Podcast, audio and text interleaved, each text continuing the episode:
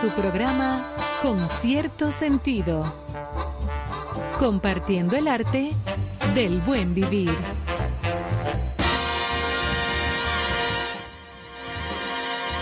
Por estación 97.7.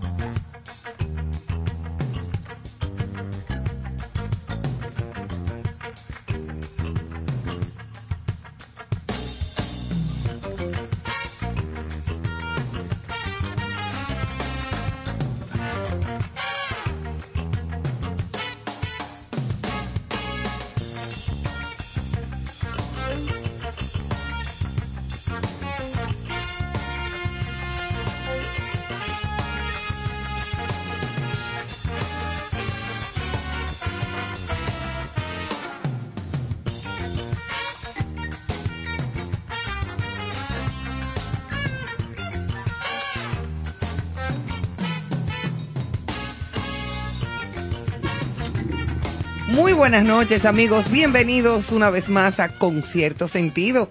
Qué bueno que están con nosotros, contentísimos hoy en, como decimos en buen dominicano, en el ombligo de la semana. Hoy miércoles con un tema interesantísimo que vamos a llevar a cabo todos los miércoles, a donde hay cantidad de informaciones chulísimas para todos aquellos que nos gusta disfrutar de la buena comida. Eso es parte de un buen vivir y eso es parte de lo que tratamos de brindar en concierto sentido. Bienvenidos todos, 97.7 estación. Estamos con ustedes en cabina, Carlos Almanzar, Johanna Santana, Muchas gracias. don Néstor Caro y Bomberas Goico, una servidora. Buenas noches y bienvenidos. Buenas noches, señores. Gracias, por bonita. acompañarnos. Y vamos hoy de inmediato a recordarles que nos pueden seguir en todas nuestras redes sociales, plataformas de concierto sentido. Y es bueno también apuntar que todos los programas eh, ya están disponibles en Spotify eh, a través de un podcast. O sea que ahí pueden, desde el inicio de este programa, el primero de noviembre, pueden disfrutar de todo lo que ha pasado para que se cultiven, para que se, dis- eh, se distraiga y recuerde que con cierto sentido es la mejor opción para terminar la noche eh, de la mejor manera. Dígame, don Carlos. Bueno, hablando de comida, este, los miércoles que vamos a dedicarlo a la gastronomía, confieso que soy loco con un niño envuerto.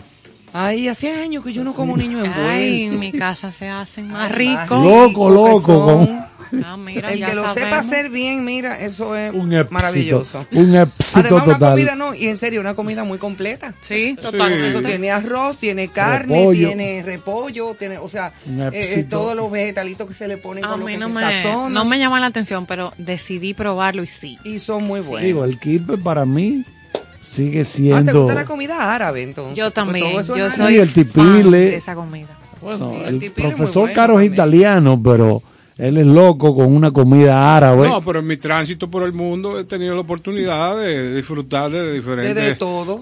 De la cultura culinaria del mundo. Ay, eso es más bueno. Entonces, Ay. eh, yo sé que usted quedó loco con cuando estuvo por Arabia. claro, claro. Claro, con la suba de parra, con Ay, los tan envueltos. ¿tú buenas ves? que son también Claro, envueltas. tabules, tajines. El hummus también. Ah, ¿Sabe muy qué, bueno. ¿sabe qué me gusta? hummus con un pampita Con así, un hummus, con pita. Sí, pi- eh, tipile. Eh, ¿Sabe que esa dieta y esa cocina árabe es muy saludable? eh? aquí hoy. Porque a mí lo que me gusta no tiene tanta grasa. Porque, Y por mira que se usa mucho aceite de oliva. Ah, no, pero el aceite En la de comida árabe, en la griega también. es obviamente. otra cosa. La, la- la- la dieta mediterránea, ¿Son grecas o griegas? ¿Cómo es? griega, Son griegas. griega, La sí. greca antes se cuela café. Mira, eh, la dieta mediterránea, que es la que yo practico a diario. A mí me gusta, yo soy bien mediterránea. Yo tengo siempre mi aceite de oliva, que me encanta. Es que es muy es el bueno. más saludable. el aceite de un oliva extra mangú, virgen, mira. Un mangú hecho con eso. Ay, ay, ay. Ay, qué éxito. Bueno, ya éxito comenzamos. Todavía se, no se va, se vas a sufrir. Mira, Hoy, esta noche. Señores, buenas noches. Sí, Johanna, que no ha hablado. No, no, nada. pero fue que me salió el menú y más esa comida árabe. Esa comida buenas árabe es noches, muy feliz buena. de estar aquí, ombligo de semana, oasis del día, con cierto sentido. Mira, eh, Carlos, cuéntame de la serie Bueno, esta del noche- Caribe porque Ay, ay, ay. Anoche de- pasamos un susto, pero Sí, ganamos. Sí, bueno, el asunto de, eh, ya ese juego no tenía tanta importancia en lo que se refiere a la clasificación, porque ya Dominicana estaba clasificada. Al igual que Venezuela, bueno, Venezuela acaba de perder esta tarde. Ah, perdieron, yo me Ocho a- desconecté, ocho no a una. sabía. 8 a una paliza de los, de los caimanes de Barranquilla. Hace un rato me nos comunicamos con un señor de, de, de Barranquilla. Mira, yo pensé Barranquilla, que podía ser fiesta dominicana. Yo pensé en que pensé que iba a ser dominicana Venezuela. Entonces no. ahora Dominic- ellos están esperando Exacto. después de ganar. Colombia Creo está que esperando. habían dado un solo hit los venezolanos en el noveno inning y dieron dos hits más y anotaron la única ca- Ahora ocho que a los pobrecitos a la una terminaron para jugar ya en la tarde. La- a las Una 13. pela. Está- eh, un juego empieza a las 3, tú tienes que estar por lo menos hora y media antes. en el Oye, eso. Claro, mínimo. Durmieron poco. Durmieron poco. Bueno, hubo unos poco. batazos ahí esta tarde que el, el fildeo era lo que llamamos en béisbol torear. Torear es cuando tú ves el batazo y empieza a dar vuelta y no sabes por dónde Como que te la pelota y marea. te Ajá. Y la bola te da en el guante y se cae. Ajá. Eso pasó varias veces entre los jardineros de, de Venezuela. Ay, pobrecito. Entonces esta noche estamos Dominicana contra México. Con México, que- que, güey. que vamos a estar llevando a ustedes, tratar de mantenerlos al tanto de cómo va el desarrollo de ese juego Claro. para que ustedes estén tranquilos y, Por favor. y esperamos eso, que Dominicana pues gane. Recuerden que el que pierde hoy se va para su casa. Eso es lo que se llama un juego de muerte súbita. O sea, el que pierde hoy, Se no va. importa lo que haya ganado Dominicana, por favor. ya se va para su casa. Escucha. O sea que Dominicana si pierde no vale nada. No, No, nada. No gana nada. Ay, Entonces, no, así no. No me gusta, Van no. al juego final, final. Dominicana, escucha. Se sería México o Dominicana, depende de quién gane hoy, Con- contra Colombia. Contra Colombia. Plátano Power, por favor. Sí, tú Pero verás que ya sí. está definido Colombia como el contrincante. Ajá, exacto. Sí, se definió esta A tarde, ¿no? propósito de Exacto. miércoles gastronómico. Bueno. Plátano Power. Plátano Power. No nos falles. Señores, no hay nada más bueno que un buen tostón. Sí, pero Sí. acabado de Unos hacer. tostones sí. Pero acabado de finito. hacer. Eh, no de esos tostones gordos, llenos de grasa, no, no, no. Porque hay uno que... no. Sí, sí. Finito, bien, ¿verdad? Con su salecita, preferiblemente sal marina, Sí, que parezcan como galletitas, crache. sí, Entonces tú pero- te pero sientas con los ojos aguados. Sí, ¿Con Ay, qué ay, tú lo acompañarías? con de todo, eso pega con lo que Tres ruedas del mejor salami. O con una comida, con un arrocito con bueno. habichuela y carne. Tú sabes que, al lado. tú sabes que en Meridian eh, hay platos que son icónicos, entonces hay unos mofonguitos.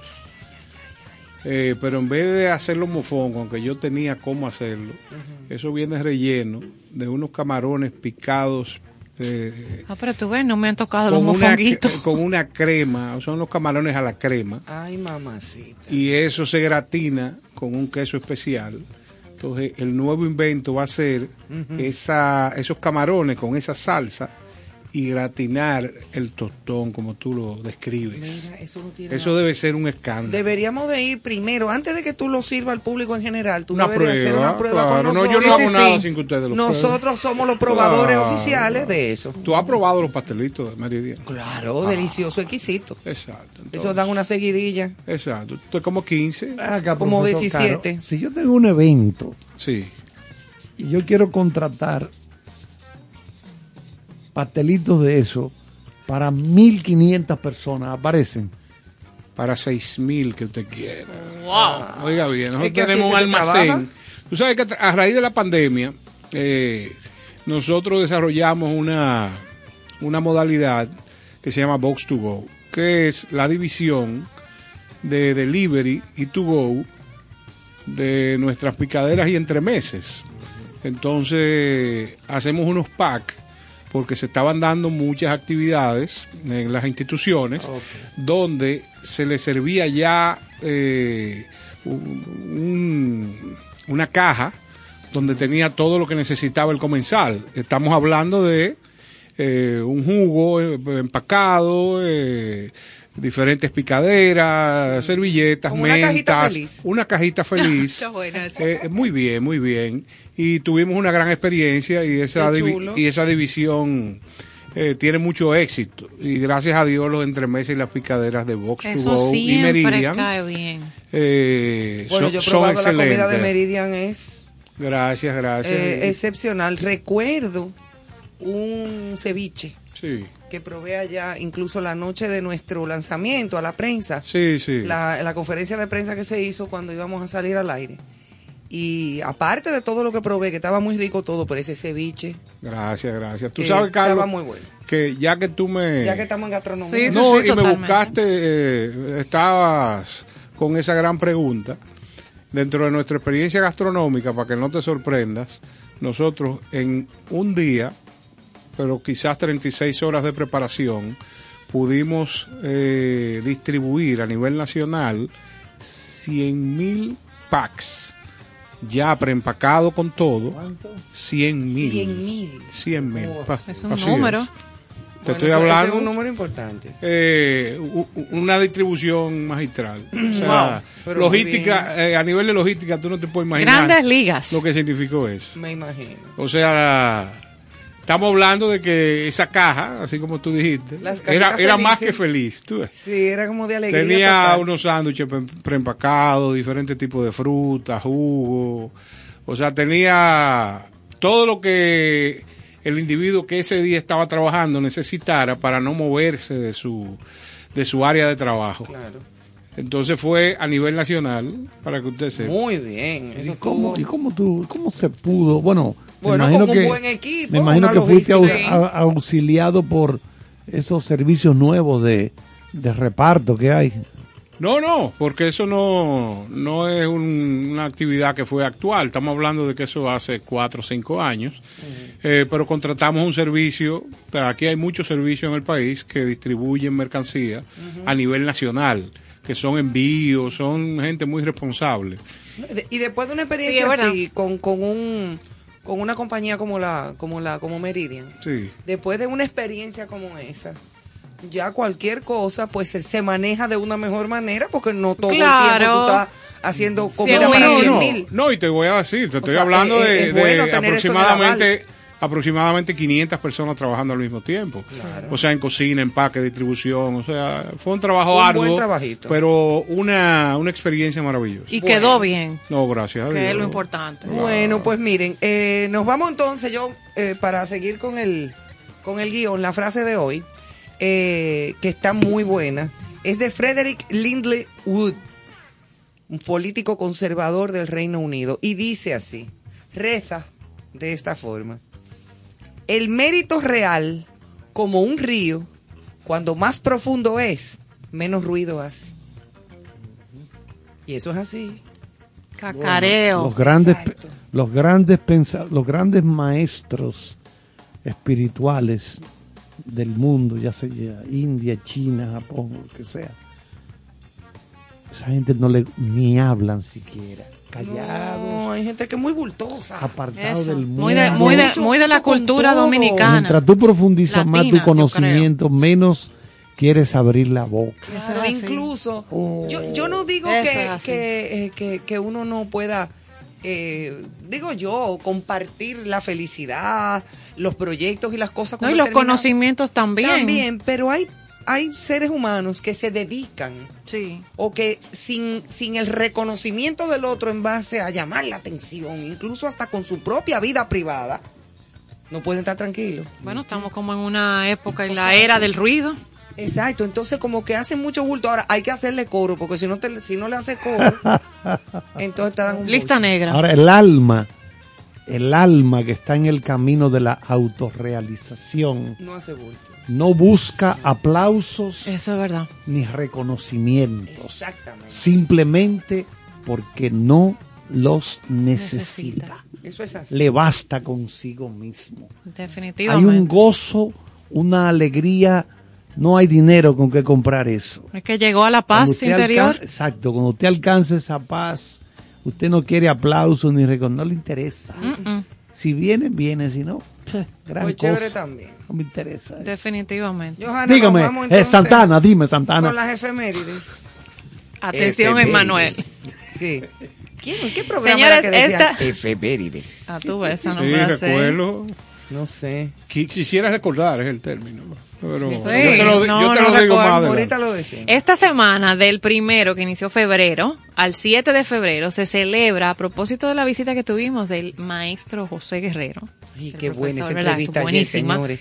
Eh, hablábamos de las religiones y de la cultura y todo aquello. La Semana Mundial de la Armonía Interconfesional. Eh, Explícame en qué consiste. ¿En qué eso. consi- ¿Con qué se come Armonía eso? interconfesional. A mí igual me llama la atención. Interconfesional, que es proclamada por la ONU. ¿En qué consiste? En promover eh, una mayor cooperación, entendimiento. Al final, ¿qué? Aceptación, inclusión, respeto, diálogo entre la diversidad.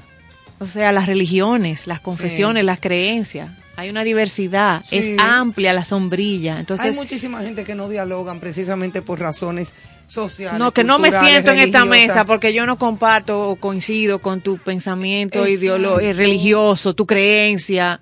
Mira, este, este es un ejemplo, esto es una así. mesa eh, diversa. Una mesa diversa con cierto sentido y a usted- lo que promueve la ONU con esta semana es eso mismo, la armonía. Lo que Eh, decía eh, José Guerrero ayer. Eh, Lo la que tolerancia. decía José Guerrero justamente cuando mencionaba las, por eso lo recordé, las religiones que Carlos le preguntaba y la diversidad, que en la diversidad está la riqueza y que este día, esta semana, esta celebración o conmemoración busca eh, llenar al mundo de una solidaridad, de una armonía, de esperanza, como que deje a un lado y acéptese, punto. Es lo que promueve. Igual estamos celebrando hoy o conmemorando hoy Día eh, Internacional de los Humedales, que son esas plantaciones o áreas que están, se mantienen llenas de agua, si puedo Sí, usar el bueno, término llano. En los Haitises, por ejemplo. Eh, eso, eso es un humedal. A eh, propósito de, hay muchos. Los manglares de allá de, de Río San Juan. Sí. eh, que eso es una belleza natural y además muy importante. Lo, están los pantanos, las marismas, los arrecifes de coral, señores. Bueno, Qué dolor yo visité me da en. New Orleans. Yo un día me fui poco alejado del centro de la ciudad, el área pantanosa, donde están los cocodrilos ahí. Y ya yo he hecho esa, esa anécdota. que Estamos distribuidos en el, barquito este.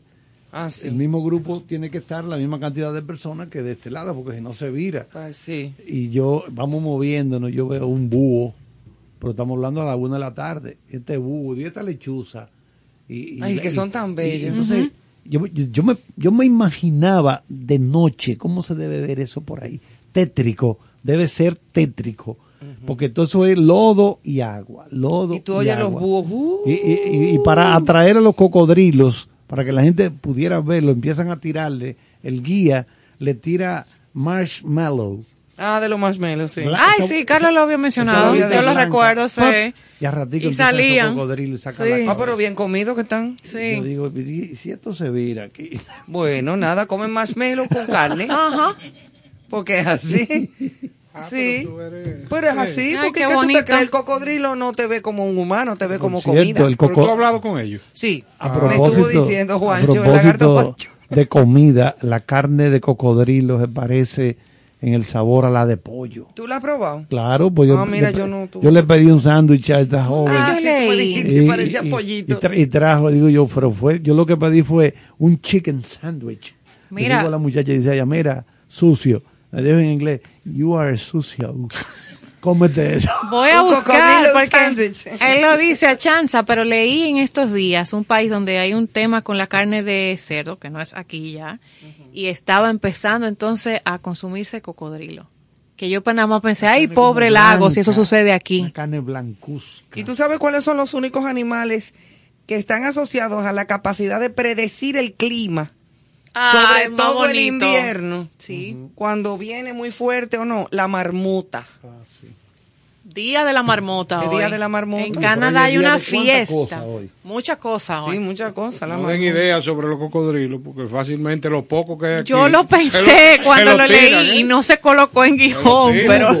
No. Dudo Aquí que hay haya. caimanes, creo que quedan algunos en el lago Enriquillo. Hubo una filmación. No, aquí, no aquí nos Y si- vamos... Ah, Y si están vivos, debe estar bien flaco. A los cocodrilitos, a los cocodrilitos que van naciendo en el zoológico porque se reproducen muchísimo, ¿eh? Ponen Sí. muchísimo. eh, tienen, los tienen en otro, en otro sitio, porque si no, incluso hasta los otros cocodrilos lo- se lo comen. Sí, sí. Eh, los tienen aparte y le echan pollitos vivos. De lo amarillo. Ah, tú lo comentaste ayer, sí, que ser vivo para comérselo. Pero de, de lo amarillo. Los he visto y de cualquier color. Ay, Dios mío. Tú le echas los pollitos y ellos van, entonces el pollito está pío, pío, pío, guap. No, Ivonne, así no. No, Así pero yo creo es. que es una exageración. No es una parte. exageración porque yo lo he visto. No, pero que tú narrar eso aquí. Es la naturaleza, eh, No es la naturaleza, es tu narración que es muy agresiva. Sí, pero Entonces no. el oyente que está buscando paz, lo Pero que puede es entender es que nosotros estamos, eh, somos proclives a No, que, no, no. a Yo- que desaparezcan los pollitos. No, yo No, no, estoy, no. estoy de acuerdo con la tranquilidad del cocodrilo también. Lo que nosotros que vamos a fomentar aparentemente es un centro operativo para la NASA con la cantidad de tecnología que se acaba de recuperar en nuestro país. Señores, pero ¿Cómo cuéntame, cuéntame de la victoria. Vamos a Ajá, eso es lo que eso es- para ahí sí vamos nosotros a la proclive, a, poner un centro de tecnología para la NASA, mismo. Señores, y como en todos los sitios,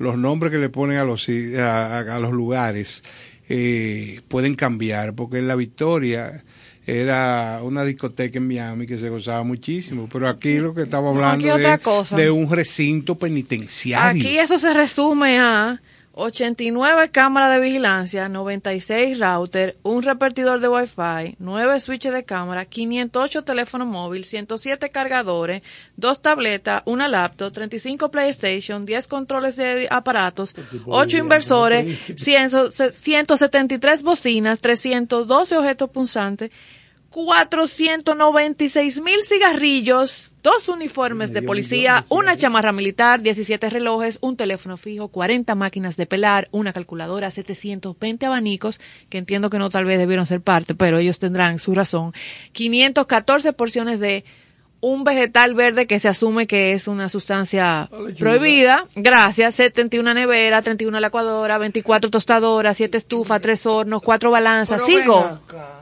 Señores, y lo más importante es que la cómo 89, entró eso? que la 89 cámara la había puesto uno de los reclusos. No Ajá. dije que eran varios, no, uno. Esto es una cosa impresionante. Señores, sí. Ahora, hablando en serio, como diría la canción, eso obviamente que tuvo que haber sido eh, No, no. en o sea, combinación claro. con las autoridades. ¿Cuál de es ahí. el A mí que no me salario? digan que No, y los el- presos aparecieron eso así. Y dije, el tiempo que tiene eso el tiempo. pasando. Hasta ¿Cuál que es- al fin alguien, ¿Cuál entonces, es, apareció de el, repente. cuál es el salario del alcaide? Que es lo correcto, alcaide con I. Porque el alcalde, el síndico es con L, sí, alcalde. y alcaide es el de las Exacto. penitenciarias. El alcaide, ¿cuál es el salario? Yo no sé, Oye, pero... no importa No cuál importa sea el salario, pero tú tendrías que poner ahí, ¿tú sabes quién? Monjes eh, tibutanos, ¿cómo que se llaman? Tibetanos. Tibetanos, pero aquí serían tibutanos. Sí. Entonces, ¿qué pasa? Tú tendrías que poner a esos individuos, o, o un tío de Kung Fu, qué sé yo, una gente de esa, Sí. porque no importa el salario que tú pudieras percibir, el nivel de corrupción que, que, pulula en ese tipo de, de espacios. Pero es que ahí se mueve de todo. Ahí no encontraron mujeres adentro de la cárcel en ese momento. Porque No, porque era de día. llamaron, llamaron. No, era de día. Salgan. Mira, en Estados Unidos, Era de día, ya en Estados Unidos la industria, porque es una industria de las penitenciarías, eso es privado. O sea, el, gobierno contrata empresas privadas que son las que dan ese servicio. Unas grandes edificaciones, bueno, lo vemos en las películas, esas grandes edificaciones y todos estos guardias armados hasta los dientes y que yo qué, y tienen todos esos presos ahí. Es una industria privada. ¿Tú no te acuerdas de la película Papillón? Claro. Con Clint Eastwood. pero yo trabajé ahí, ¿qué pasa? No, y seguro eso, Entonces, si tú eres de la cárcel, de, la- de la celda de atrás, que Eso lo hizo el dueño de la pizza. fue con, con Steve McQueen. Ah, sí, es verdad. y Dustin Hoffman. ¿Y cuál fue? Alcatraz fue Alcatraz la de de, Clint la que hizo Clint Sí, la Eastwood. de Clint Eastwood, fue el, sí. el famoso escape de Alcatraz. Muy bueno. Clint muy Eastwood. Clint Wow. Exacto. sí, Stewie. Pero- impresionante. pero La- es impresionante. Las cosas de nuestro país. Bueno, esa cárcel, la Victoria, tiene una población. Está diseñada para albergar a cuánto? A dos mil. Hay casi ocho mil.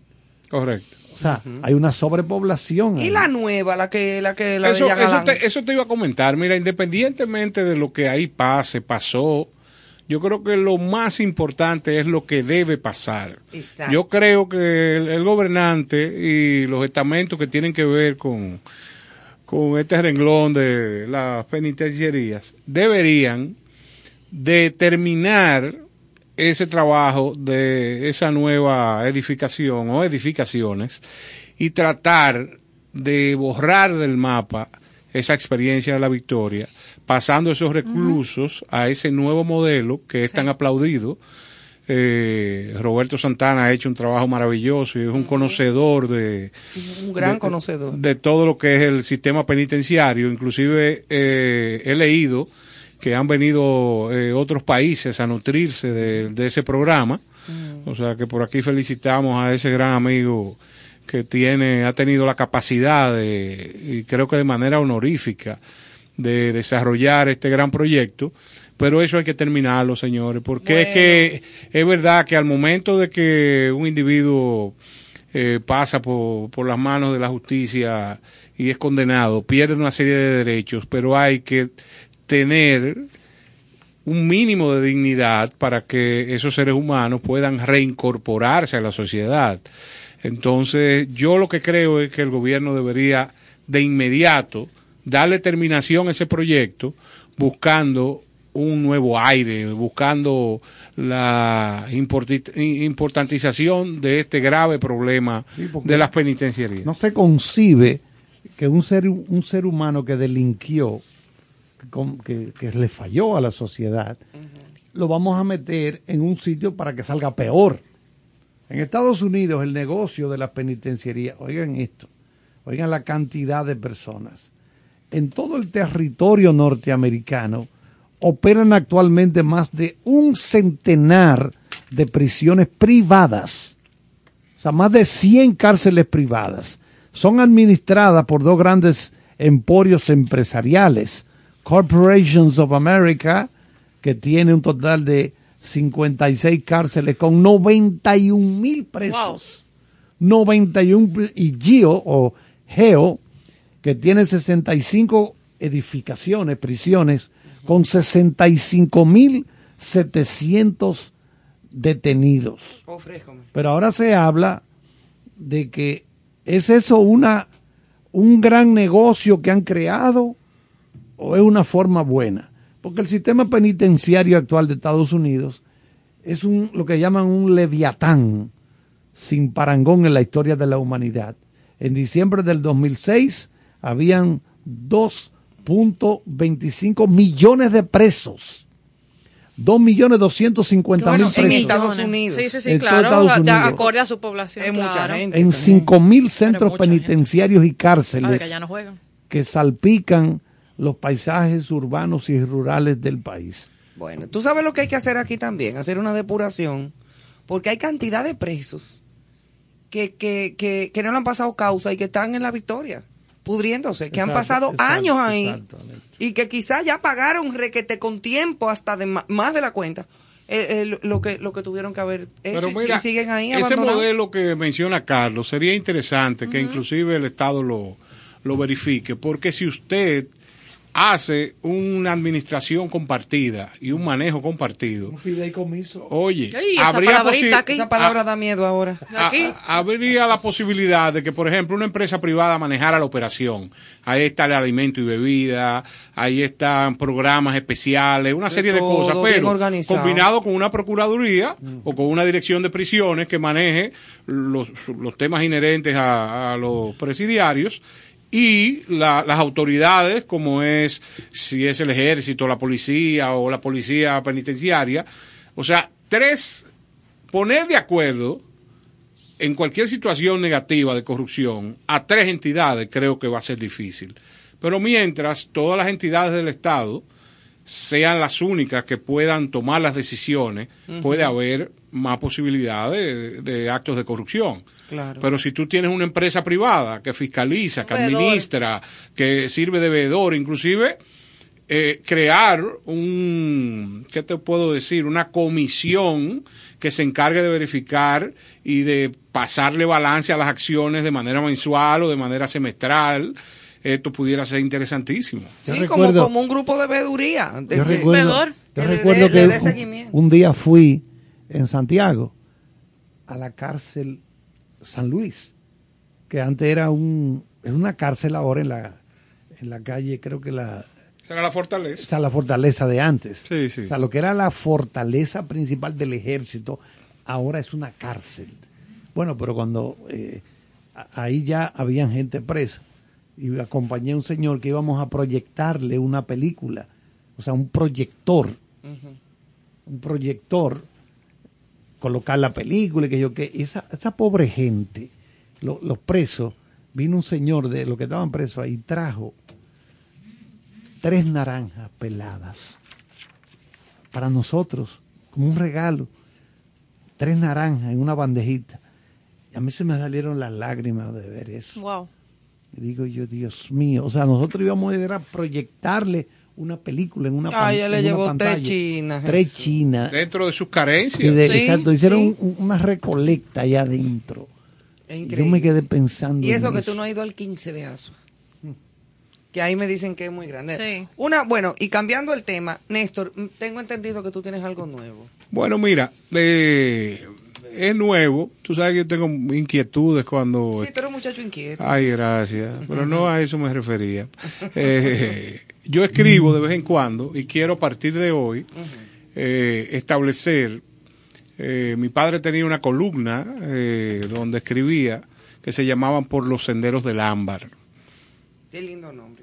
Y quisiera a partir de hoy, con este título, eh, dar a conocer algunas inquietudes literarias que tengo o sencillamente fragmentos que escribo que tienen algún sentido particular y compartirlos con nuestro público no estaría mal. El título de hoy sería Confianza inquebrantable. Bien dicen los diccionarios que no es más que la esperanza firme de que todo sucederá lo que deseas y esperas. Ahora bien, mis experiencias abonan la posibilidad de poder describir la confianza como el más importante ingrediente que el ser puede utilizar para disfrutar de una vida plena, de esas donde las satisfacciones se apoyan más en el logro emocional que en el resultado material. Las adversidades que traen los proyectos son las piezas que dan el equilibrio perfecto, permitiendo que las satisfacciones y puntos positivos lo valoremos en su justa medida, provocando alegrías y el suspiro del deber cumplido como el mejor pago recibido. Confía hasta el último segundo de tu vida, ya que Dios, si recibe de nosotros act- actos de fe, devolverá resultados sin medida, porque su único propósito es que en este trayecto existan más oportunidades que sinsabores. Bueno, Bueno, eso- yo, Eso yo, está- yo puedo decir que eso está yo he comprobado eso, que cuando tú tienes esa actitud de esa fe y, y- y trabajas y te dispones a hacer las cosas, empiezan a abrir, misteriosamente, empiezan a abrirse puertas y ventanas. Sí, la actitud positiva. Mi hermano, mire, La eso es como un imán que atrae cosas. Eso es un misterio. Ahora, ¿de dónde le surge a usted esa inspiración? Bueno, usted sabe que eh, la vida eh, se compone de adversidades y de todo lo importante que le pasa a uno. Entonces, las enseñanzas uno las basa en, en un momento determinado, valorar todo lo bueno que te pasa, ponerlo por encima de aquello que pudiera ser negativo y que la existencia sea simplemente dar gracias a Dios por todo. O sea, todo, todo lo que te pasa tiene una razón de ser, que la vida te la va explicando. O sea, hay cosas que, que tú no puedes materializar en un momento y llega posteriormente, te llega un escrito. ¿Por qué eso no pasó? Porque en ese momento no te convenía. Claro. O sea, yo he pasado cientos de, situaciones Me too. Me donde identifico. en el momento preciso lo que yo esperaba llega. Hay una frase que Así dice, es. nada más poderoso que una Ay, idea me encanta. a la que le llegó la hora. Le llegó la hora. Excelente. ¿Y tú sabes a qué le acaba de llegar la hora? A la buena música en concierto Eso. sentido. Entonces vamos vamos, a compartir, ya que hoy es miércoles eh, de gastronomía, y siempre muy admirados y felices porque eh, el celular de Ivonne siempre nos da una, una alerta de que tiene que venir la buena música. Claro, siempre. Entonces, hay una película que se llama Woman on Top, que es un- una cantera de excelentes temas musicales. Y aquí vamos a poner el, el primero, que lo canta Paulino Mosca, brasileño. Y son los brazos de Isabel, ojalá les guste.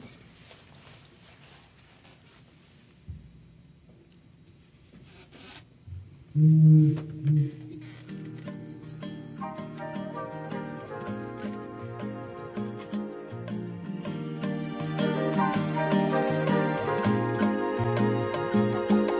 braços de Isabel eu sou mais homem. Nos braços de Isabel eu sou um Deus. Os braços de Isabel são meu conforto quando deixo o cais do porto pra viver os sonhos meus. Nos braços de Isabel eu sou mais homem. Nos braços de Isabel eu sou um Deus. Os braços de Isabel são meu conforto quando deixo o cais do porto pra viver os sonhos meus. Ontem Isabel me libertou da escravidão e da dor. Hoje Isabel é minha libertação no amor. Salve a princesa Isabel que quebrou minhas algemas. Salve a Isabel que resolve os meus problemas. Nos braços de Isabel eu sou mais um Nos braços de Isabel eu sou um Deus. Os braços de Isabel são meu conforto quando deixo o cais do porto pra viver os sonhos meus.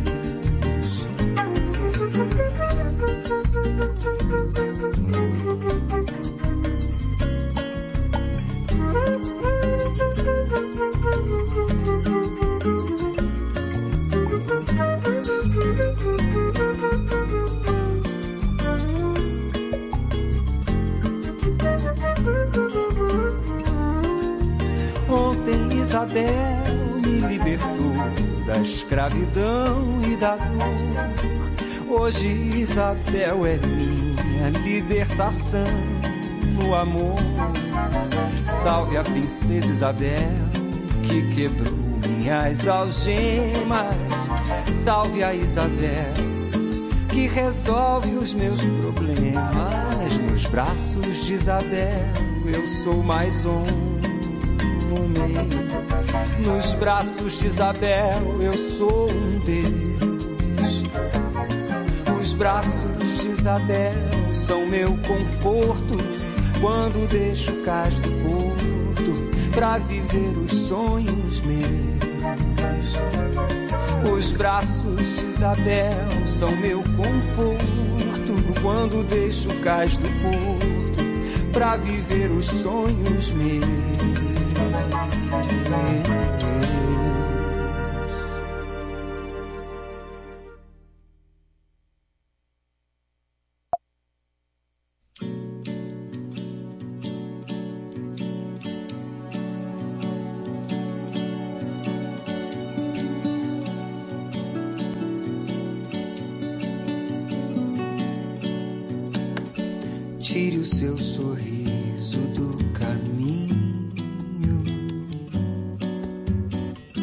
Eu quero passar com a minha dor.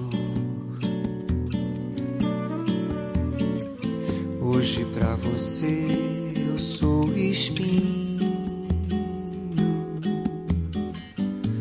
Espinho não machuca a flor.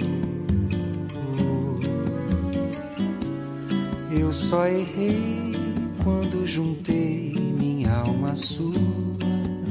O sol não pode viver perto da lua. Tire o seu sorriso do caminho que eu quero passar com a minha dor. Hoje pra você eu sou. Espinho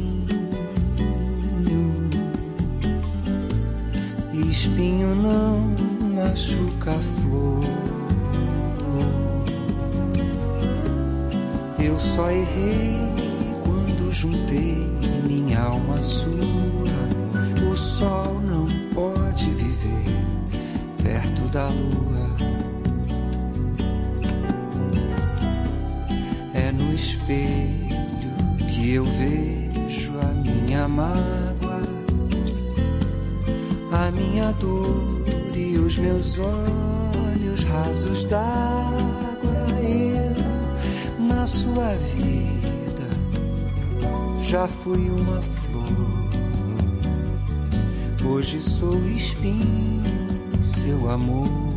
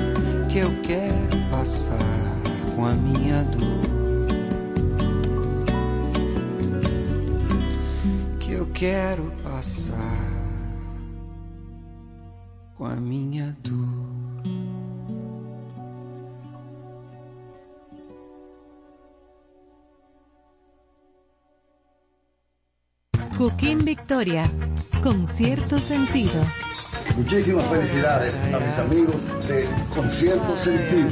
Gracias por compartir el arte del buen vivir. Enhorabuena, ya nos vemos. Hello, hello, hello, hello. Un abrazo bien fuerte a todos mis amigos de Concierto Sentido. Gracias por compartir el buen vivir y la buena música. Chichi Peralta les quiere un saludo a todos sus seguidores y enhorabuena, eso va a ser un éxito. Dios le bendiga. Con cierto sentido.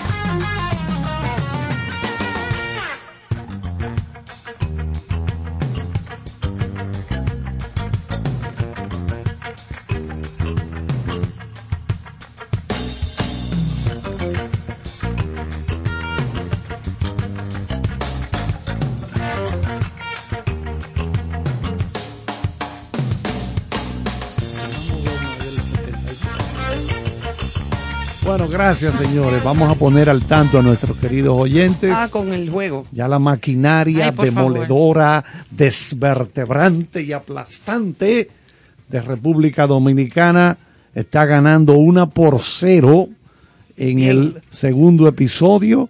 Tiene corredor en segunda sin out, es decir, que va al ataque el equipo Vamos. De República Dominicana. Como debe de ser. Plátano Power, Plátano Bueno, pues Power. nada, vámonos entonces con. Bueno, nuestro tema principal, la gastronomía. Así es. Y pues arrancamos con... Vamos a decir, sí, brevemente, ¿dónde inició o cuál fue el primer restaurante del mundo o de la historia? Ese primer establecimiento fue, ese concepto de restaurante se abrió en la, en la calle Dupouilly, en París, Francia, siglo XVIII, 1765. El propietario, un mesonero de apellido Boulanger, servía varios platillos acompañados de vino para anunciarlo a los transeúntes, las personas que iban caminando, colocó un cartel en el que se podía leer en latín, en latín vulgar, la frase que sería algo así como traducido al español, venid a mí, hombre de estómago cansado y yo os restauraré. Por, eso- por eso que se llama restaurante. Restaurante. Porque tú llegas cansado, Restaurante. tú llegas cansado, fundido ya. Ajá, y llega- hambriento. y con hambre. Y Eso llega- se restaura la vida. Y llega la luz al Y ahí sistema. comenzó la gente a llamarle a estos lugares Mira, restaurantes, qué chévere, restaurantes. donde iban a ser restaurados. Es decir, lo dejamos ahí para que Jo- Johanna nos hable un poquito de la invitada especial que tenemos esta noche.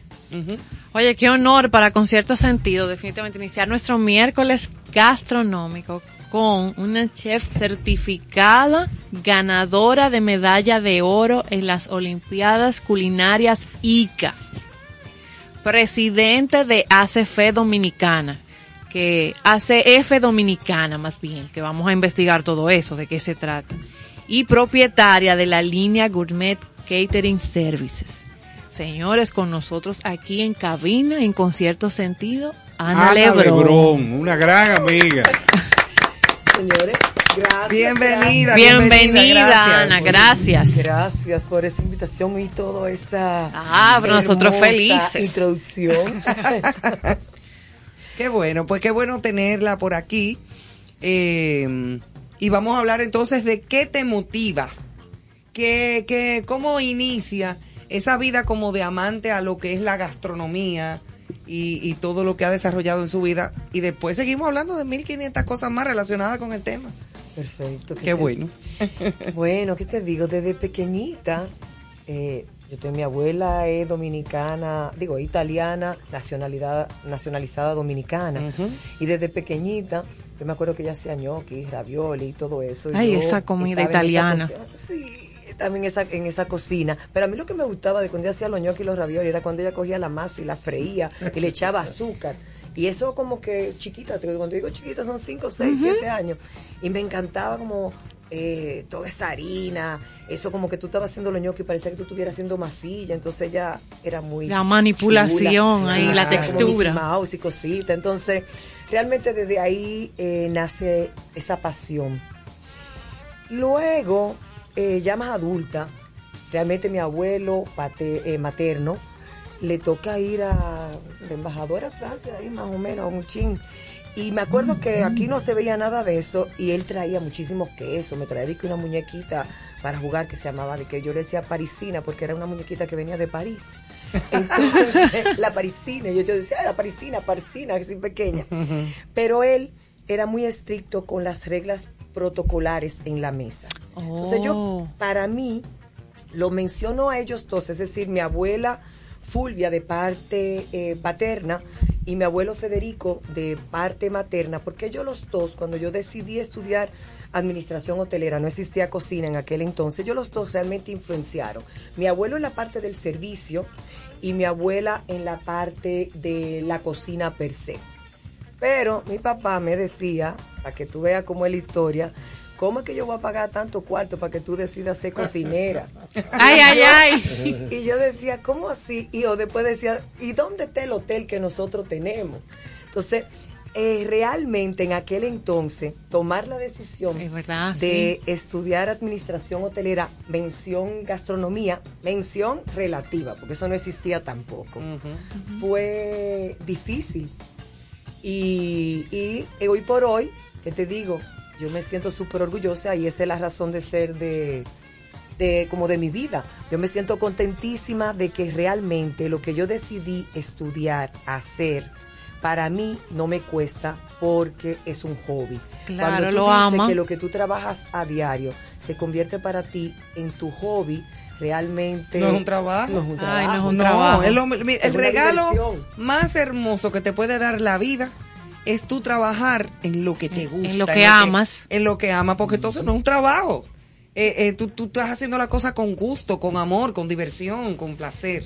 Y yo me siento, por eso me siento sumamente Y más la comida, que tú tienes que como que transferirle esa, e- esa energía, esa vibra, o sea, lo necesita, porque hay labores que bueno, tú no le tienes que, pero, pero a esa específicamente yo entiendo que sí. Realmente el Sí. amor, perdona. No, no, no, no. tú me dices, yo me pone aquí y yo hablo mucho, ¿eh? No, pues dale. No, pero Eh, esa es la idea, esa es la idea. Oh, pero ven acá. Realmente el amor Sí. es el ingrediente principal. Ay, mira Ahí, qué bonito. Aunque uno crea que eh, realmente sí, tú tienes que manejar técnica, tienes que manejar combinación de sabores, pero es, hay algo que va más allá, como una alquimia fuerte, que es el amor. Si tú no metes el amor en lo que tú estás preparando, no sabe bueno.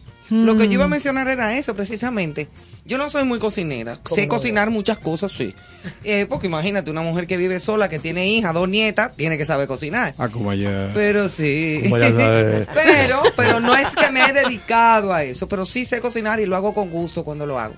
Pero hace unas pocas noches tuve la oportunidad de ver una vez más, y hacía mucho tiempo que no veía, la película como agua para chocolate. Ay, esa es mi película favorita. Que eso Ay, es mira. una belleza, Oye, por eso las la menciono. lágrimas, cuando las lágrimas realmente esa emoción se meten en ese Ay, qué bella. Ay, sí, sí, sí, sí. Porque así mismo mi le transmites tú ese amor o también a veces la sensación de frustración o de pique. Bueno, ya en, en ese caso ya hay una serie como de magias. eh, eh, exacto, de magia en, en, en la película y en la historia, pero es, es precisamente a lo que tú te estabas refiriendo. Porque eso se, se, se transmite a la comida. Sí, como que todo. Ay, pero esa película que tú has dicho es. Mira cómo ha cambiado hasta el rostro. Ay, sí, qué bella. Es como. Sí, te llega al alma, te O sea, llega al alma. Se tocaron las fibras. Claro que sí, precisamente por eso lo menciono. ¿Dónde entonces de hotelería, entonces Ana se ya se prepara, se especializa? Sí, Ana, eh, Ana, digo yo. Para sido- nosotros, Ana. Mi vida ha sido un poquito como de trotamundo. Yo me eh, terminé la carrera de hotelería en la Pucamaima. Dentro de esa carrera de hotelería en la Pucamaima, yo me, eh, me hice varias especializa- especializaciones, es decir, las pasantías que se hacían. Una en Bélgica, que Ah. realmente me abrió como ese deseo de querer irme a Europa y, y otra en, en Alemania. De esas dos, yo realmente puedo decirte que creé lo que es como el, mi paladar gustativo. En una, en Alemania, aprendí todo lo que era higiene, reglas, Oh. el tiempo. Eh, Bélgica es más como el sour fair. Pero me faltaba algo que fue mi último entrenamiento, fueron, eh, fue en Italia, en la Ah. cocina regional italiana.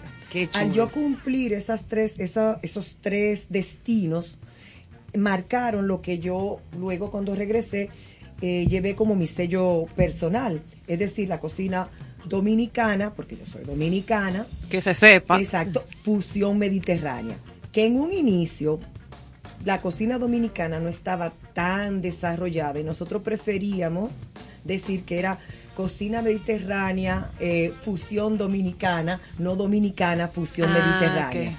Sin embargo, al pasar los años y este boom y realmente surgir ese súper orgullo por lo nuestro, que no es un orgullo de hace muchos años, es un orgullo reciente. Reciente, si diríamos reciente de 25 años, 30 años, pero eso es reciente. Entonces, al surgir ese súper orgullo por lo nuestro, es donde todos los cocineros en este momento actual estamos reinventando la cocina dominicana, llenándonos de ese orgullo y promocionando nuestros platos a través de nuestra esencia dominicana. Pero no te quiero decir que porque no teníamos ese orgullo de la cocina dominicana, no teníamos ese orgullo de la cocina dominicana, no es porque no estuviéramos orgullosos de nuestros platos Y que no nos guste. y que no nos guste, Claro. simplemente porque a diferencia de otros países, el dominicano come en su casa y en su casa tiene arroz, habichuelas, y Exacto. carne, y no hay nadie que cocine mejor que lo que cocinan en su casa. Que mi abuela. Entonces, realmente el decir que tú ibas antes de que surgiera la cocina como ese boom de cocina elevada, el tú decir que tú ibas a comer fuera en la casa de fulano, en el restaurante de fulano, arroz, habichuela y carne, y apa- aparte de eso, a pagar por eso, tú decías, pero no, ¿cómo va a ser? No vale la pena. Claro. No. Claro. Sin embargo, cuando ya surge eso como cocina Ese auge.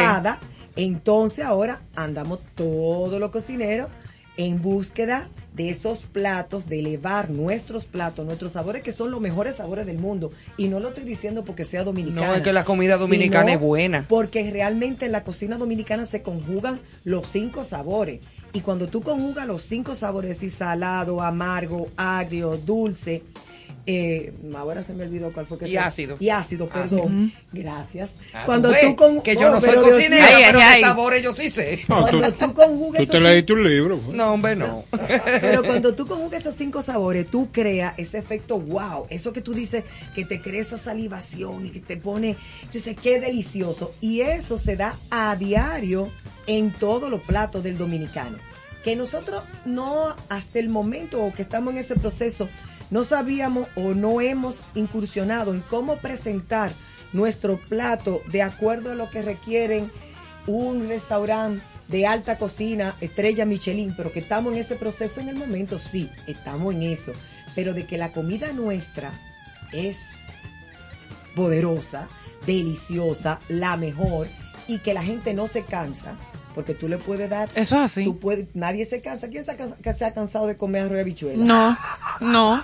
No, nunca. Nadie, nadie. Oye, Y, pollo. y pastelones. Y Ivonne que hablaba de ese rico, los tostones ricos, bien hechos. ¿Quién? tostones Y bien un pescadito con coco y un chenchen y los domplines. Dime tú. Y ahora traga a mí mátame da. con los Podemos plátanos. ir, ¿no? A mí me encanta, yo ya yo estoy ¿Dónde que tragando. venden eso? Señores, Néstor, y ¿tú un- sabes cocinar? No. ¿Cómo que no? Yo soy observador. Claro, Señores, si ustedes tuvieran la oportunidad de disfrutar a Ana, nuestra invitada, el rostro se ha iluminado mientras ella eh, comparte Sí, esa ella lo- ella de experiencia. verdad, o sea, de verdad que... No, porque mira, de- Qué eh, rico cuando alguien lo vive. Hablaba del amor. Entonces, el que conoce a Ana de larga data sabe que ella es pasión. O sea, Ah. ese rostro que tú estás viendo aquí es su vida. O sea, cualquier cosa que ella haga en la vida, así lo demuestra. O sea, lo disfruta, se entrega. O sea, que ya tú sabes. No, pero es así. No, pero acá. A la gente hay que reconocerle lo, lo bueno que tiene esa es una de tus virtudes. ¿Cómo valora Ana el desarrollo de la cocina dominicana ya de manera profesional? ¿Qué ha pasado y qué está pasando? Bueno, la cocina, estamos. Está caliente esta pelota aquí ahora, así como estamos, estamos bien. Yo creo que en los últimos años, lo que te mencioné, el orgullo ha hecho que el cocinero dominicano, incluso el comensal dominicano, eh, ande buscando los restaurantes donde veas su- la comida nuestra. Ya ahora te lo exigen. Antes no, antes todo el mundo quería comer en su casa, pero ahora la gente quiere ir a comerse, como tú decías, un kipe, un kipe relleno de chivo y tú andas buscando, ¿dónde que te ese kipe? ¿Dónde que te ese kipe? Tú sabes que yo comí una vez quipe de de cangrejo. Ay, Dios mío, pero Más no. bueno que es eso, unos quipe de cangrejo adentro, o sea, relleno de cangrejo y de jaiba. Oh, Sí, wow. Quipe de jaiba mortales. Eso ahí, saludo a, nuestro amigo Julio César Ventura Bayonet, que es enfermo con Ay, eso. eso sí es bueno, señores. Entonces ha surgido como ese, ese deseo de, de desarrollar los platos. Al mismo tiempo, el posicionamiento de la gastronomía dominicana en el extranjero ha sido fuerte. Por diferentes situaciones, ya sea que la parte gubernamental con diferentes exposiciones en feria, viaje, haya llevado eh, los platos dominicanos y en el espacio donde se esté desarrollando haya dado a conocer los platos, ya sea por medio de, como, te, como lo, tú me mencionaste, la competencia, por Ujú. ejemplo, la presentación en las Olimpiadas, fue una cosa, eh, no había un solo, oye, esa Olimpiada de, cien- de 172 países, eh, tú decías, ahora que yo confundía 172, 72, pero una cosa así, pero por ahí, Pero de países, gente. tú decías, ningún latino, bueno, ningún latino, no en mi categoría no había ningún latino, pero de latino, de países latinos como con, con, con idea gastronómica solamente estaba México, que tiene cultura gastronómica, ¿eh? Sí, definitivamente. Entonces estaba México. Y luego tú dices, entre todo eso, llevar unos platos para presentarse un programa, porque era un programa más extenso que un solo plato, con los, la cocina dominicana en platos elevados. Eh, ranquearnos con oro, quinto pue- Eso. puesto en el mundo, siendo la primera vez que cruza Primera participación. la primera participación de, de la República Dominicana de aquel lado del charco. Y creo que la única medalla de oro que tenemos en el momento. Entonces, cruzar allá, ¿qué pasa? Eso tú dices, tantos países, cuando yo he visto esa bandera y Sadi, yo de repente veo la mía. A mí, oye, yo no te puedo explicar, a mí el corazón se me salió, yo decía, Dios mío, me entraron los nervios, ganaremos, ganaré, ¿qué haremos? La República, ¿Y endosando qué tú hiciste? ¿Qué tú preparaste? ¿Qué, cuál Ay, fue sí. Bueno, eso son muchos platos. No, no, yo sé, pero más o menos de lo que tú consideras que fueron como los los buques insignia de, de, de lo que de lo con lo que competiste. ¿Cuáles fueron? Mira, preparamos un menú de cinco tiempos. El primer plato del menú cinco tiempos es un sancocho.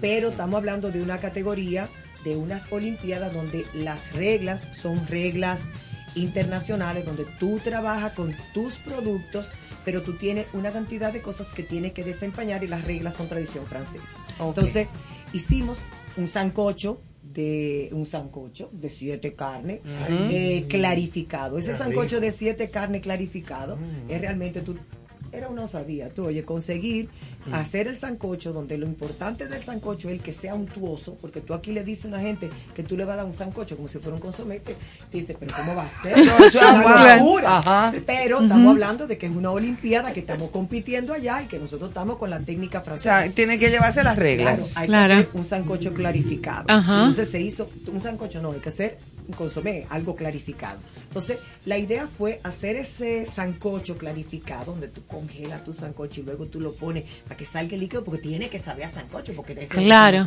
Entonces, tú has visto todas las siete carnes del sancocho. Imagínate que nosotros hacemos esas siete carnes del sancocho y tú lo haces en una galantina. ¿Qué te voy a decir de la galantina? La galantina, para explicarte, le como si hiciéramos un salchichón con mucha carne adentro diferente, bonito, hermoso, y tú lo envuelves en la piel del... Eso es técnica. Tú la envuelves en, en el piel de, en la piel del, del pollo.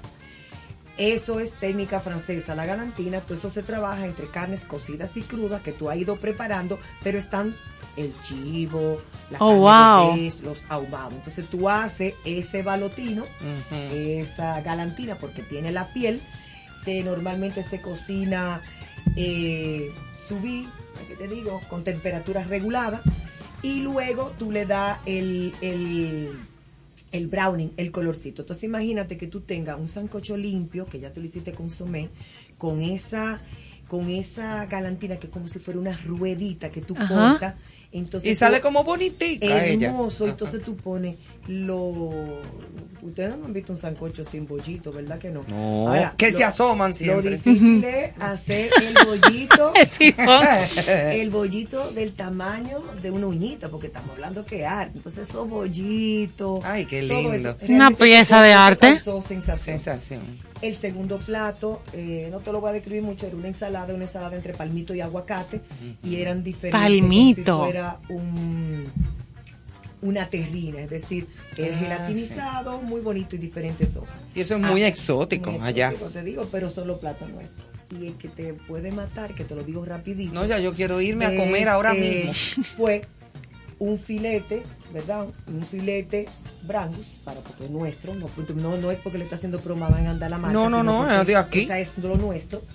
Y entonces, imagínate ese filete curado, que tú le pongas una capa de longaniza y esa capa de longaniza con los ahumados tú le envuelvas en un savory La punch, perdimos, Ivonne. envuelven un- una especie de pan, le dé toda su técnica, quede eso perfecto, entonces tú lo acompañamos de eh, un mondonguito guisado. Anda. Pero ese mondonguito guisado tenía que tener los saborcitos que tenía la, la longaniza, como de alguna manera, porque tenía que hacer como No, oro no. Ella pudo haber traído el diamante. y a partir de ahí, y ya, y luego el, el postre que fue algo entre coco, mango, Claro, ese coco. pero, pero todo con técnica. Yo me voy a excusar. Volviendo, volviendo, volviendo al mondongo. Señores, o sea, ¿cómo no ganar oro? va- vamos a darle rewind, ¿no? Yo sé que muchos dominicanos se están preguntando que dónde en ese menú estaba el arroz. Porque el dominicano no puede vivir sin el Sin arroz. no. Exactamente. Tú ves, eso, no, yo que soy arrocera hasta la tambora, hasta la taza, hasta como tú quieras. pero, eh, En lo gourmet no cabe el arroz. Claro que sí. Como Ah. ah, pero no me tires a buscar piedra. No, pero pues, Ay, espérate que no, estoy a mamá preguntando. No, la cantidad, es la cantidad que, No, lo que No pasa es que aquí el dominicano está acostumbrado a que si no come arroz no En comió. esa cocina elevada. Y, se come con, muchi- con muchísimas con muchísimas cosas que no tiene que ser precisamente arroz. No, pero Ahora el arroz deja bueno. que la señora explique. Porque tú me estás explicando una En cosa. esa- Yo te lo explico, estoy No. explicando bien. En- ayúdame, ayúdame. que me- en esa cocina elevada, ¿dónde queda el arroz? Mi amor, es que con el arroz hay tantas preparaciones, porque con el arroz tú puedes hacer lo único que en la cocina elevada, no siempre el arroz tú lo vas a ver presente como a nosotros nos gusta, aunque eso, eh, ya eso más que elevarlo al fine dining, cuando tú un moldeadito, un plato bonito, decorado lindo, es un plato lindo decorado. Elevarlo, estamos hablando de que lo que yo te presenté era una olimpiada. y eso Sí, sí, reglas. claro. Sí, Pero sí. elevarlo, tú puedes hacer eh, como un moldeadito de arroz y tú rellenas. Imagínate tu moldeadito de arroz, donde tú adentro, miniatura, tú adentro le pongas esa, ese pollito guisado, bien guisado, la gallinita. Le ponga el líquido, tú haces como una buena bichuelita negra o roja que te guste. Entonces esa buena bichuelita con el guiso que te soltó esa gallinita y tú se lo pones, y luego tú lo pones en las hojitas. Entonces tú coges del mismo arrocito, lo majas, lo haces un crocantico. Eso está buenísimo y eso Bello. elevado. Lo visualicé Va a completo. servir un volteo de, de- No, tú no vas a servir un volteo. No. Ahora, el que quiere más, tú le dices, si usted quiere más, porque tú quieres. te van a pedir Claro. un eh, bolsito. yo Le da una un dirección de bolsito. una fonda. Sí, Quiero aprovechar, como un estamos hablando francés del que te diga, sí, buple. Tú- No, tú le traes el bolsito y le en, tu, en tu experiencia, a propósito del arroz, ¿has visto el concón en otros sitios? Mira, eh, el concón del arroz blanco, como nosotros no lo comemos, no. Eh, la idea de que, de que España tiene una especie de, de arroz hecho en, en, en, en cast iron, el sartén de, de acero, como donde hacen también la paella y que lo dejan quemar y que luego lo levantan. Si tú le quieres llamar eso concón, ellos tienen su concón de su paella, ¿verdad? Ahora, como el nuestro, eh, no, yo no he visto ningún concón, un conconcito así que tú le pongas esa bichuelita bien guisada, no, yo no tengo Y salsa de carne, guau, No, guau, Tú guau. no, sabes, Víctor. tú sabes que haciendo un comentario, primero saludar a nuestro amigo Julio Sosa. Oh, Julio, como Que- siempre, tiene que- estar comiendo. no, ahora. que escribió en las redes que hambre. Ah, pero Y claro. manda dos fotos de la pelota, porque él se pone a ver la pelota, la En pone en mute, en mute. y, Y sigue oyendo el programa. Ese es un fan de nosotros, de todos No te los días. apures, Julio, que cuando hagamos la degustación tú estés en la lista. Bueno, hay que invitar a Julio, sí. ¿Tú te imaginas unos arancini, que es un plato italiano, pero con chivo? Claro, pero eso lo hay. Ah, lo hay. Ah, sí, sí. Ah, y tú, David, ¿tú te imaginas unos arancini hechos de moro, relleno de guinea guisada? Eso lo hay. Un escándalo. ¿Y a dónde, y a dónde vamos? Ah, no, eso no vamos a decirte eso. Eso vamos a hacerlo y lo vamos un día vamos a cocinarlo. Pero ya, pero cua- ah, da- dame la hora. No, tú sabes, tú sabes que no, la hora. en Meridian, por fuera del menú, me hacen unos arancini con camarones y crema, que son un escándalo. Ay, Entonces, ay, ay. ahora tú me has dado en la Diana con, o sea, señores, moro con una guinea o con chivo guisado. La hemos- no, no, Esos eso es una cosa. linieros, bueno, bien Tú sabes hecho. que yo tengo un sueño. Y ese Yo sueño lo que tengo es hambre. Ah, yo sé, pero después te va a dar sueño. Sí, sí. ¿sabes?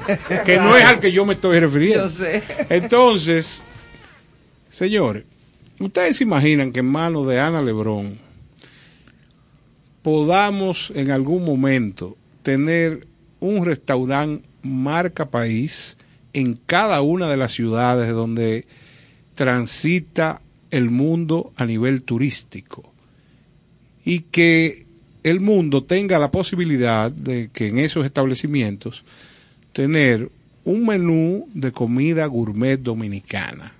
Lo doy al aire porque muchas veces si uno se queda con esas ideas en el corazón, Sí. pasan, pero ese es uno de mis grandes sueños. O sea, ¿Tú has desarrollar... en eso, Ana?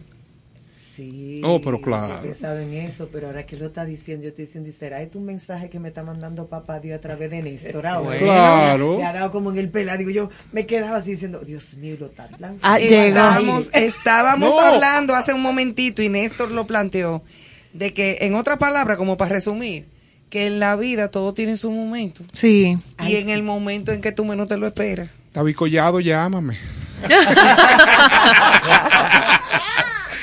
Señores, es que eh, yo creo que una de las mejores vías, así como nuestro ritmo el merengue ha dado tantos resultados a establecer la marca país de República Dominicana, es lo gourmet. Oye, es la gastronomía. El, el, el, ciudadano del mundo que conoce la gastronomía de un país se enamora por esa vía.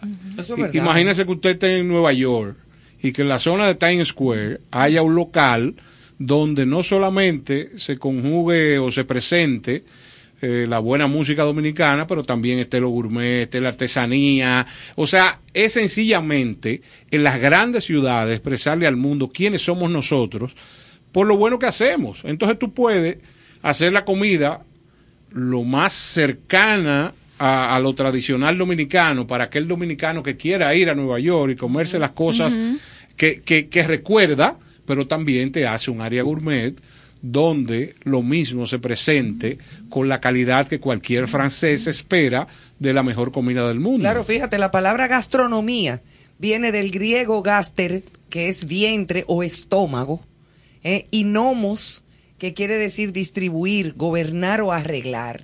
Entonces, eso significa simplemente en el mundo de los amantes de la buena mesa, el arte del buen comer. Es así. Entonces, por favor, al presidente de la República que, nos llame para una reunión, porque esto sería un gran proyecto. Bueno, eso sí sería un palo. La diáspora eh, en los Estados Unidos, tan fuerte. Tú, oye, por ejemplo, eh, yo tuve la oportunidad, no sé si tuviste con lo del mangú, que no vamos a hablar nada más del mangú, y eso, que hay que hacer una promoción, que el mangú cumple su segundo año ahora el, el domingo.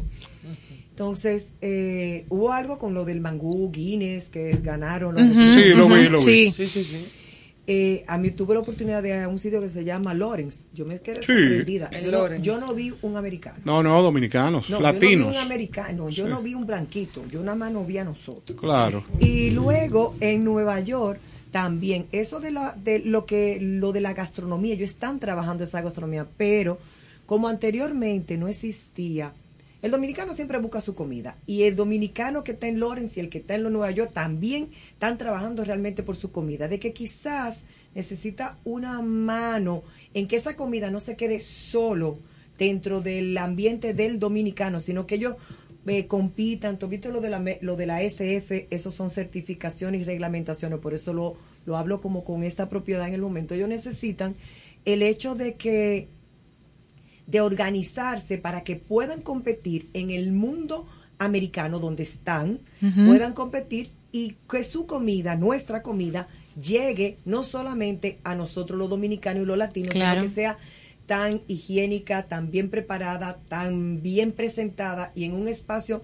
tan eh, hermoso que el americano quiera comer y así se desarrolla nuestra gastronomía. Que se visualice. Como, Perú, como se ha desarrollado ahí. Eso es lo que realmente nosotros en el eh, momento... Es que lo, que yo planteo como proyecto es que existan los recursos necesarios para que en, en el centro de Nueva York tú puedas tener un local Sí, David te llama, no me, no me dejes No, no, porque tú eres no, no, todo lo contrario. Oye, un local cinco estrellas, no, porque recuerda que yo no cocino, entonces esa responsabilidad va a ser tuya. Exacto, eh, ustedes van y tú cocinas el prueba. Señor, sí, porque si yo no pruebo. No, no, él tiene que dar el visto Yo certifico. Muy bien. Entonces, ¿cuál es la situación? Tú mezclas un local con todos eh, los elementos y certificaciones necesarios. Pero ¿qué pasa? tú tienes dentro del local una tarima, tú tienes una tienda donde tú vas a vender en la tienda todas las artesanías dominicanas y todos los, eh, los amenities que necesita eh, un extranjero, porque definitivamente la ciudad del mundo es Nueva York. Ahí transitan todas las nacionalidades.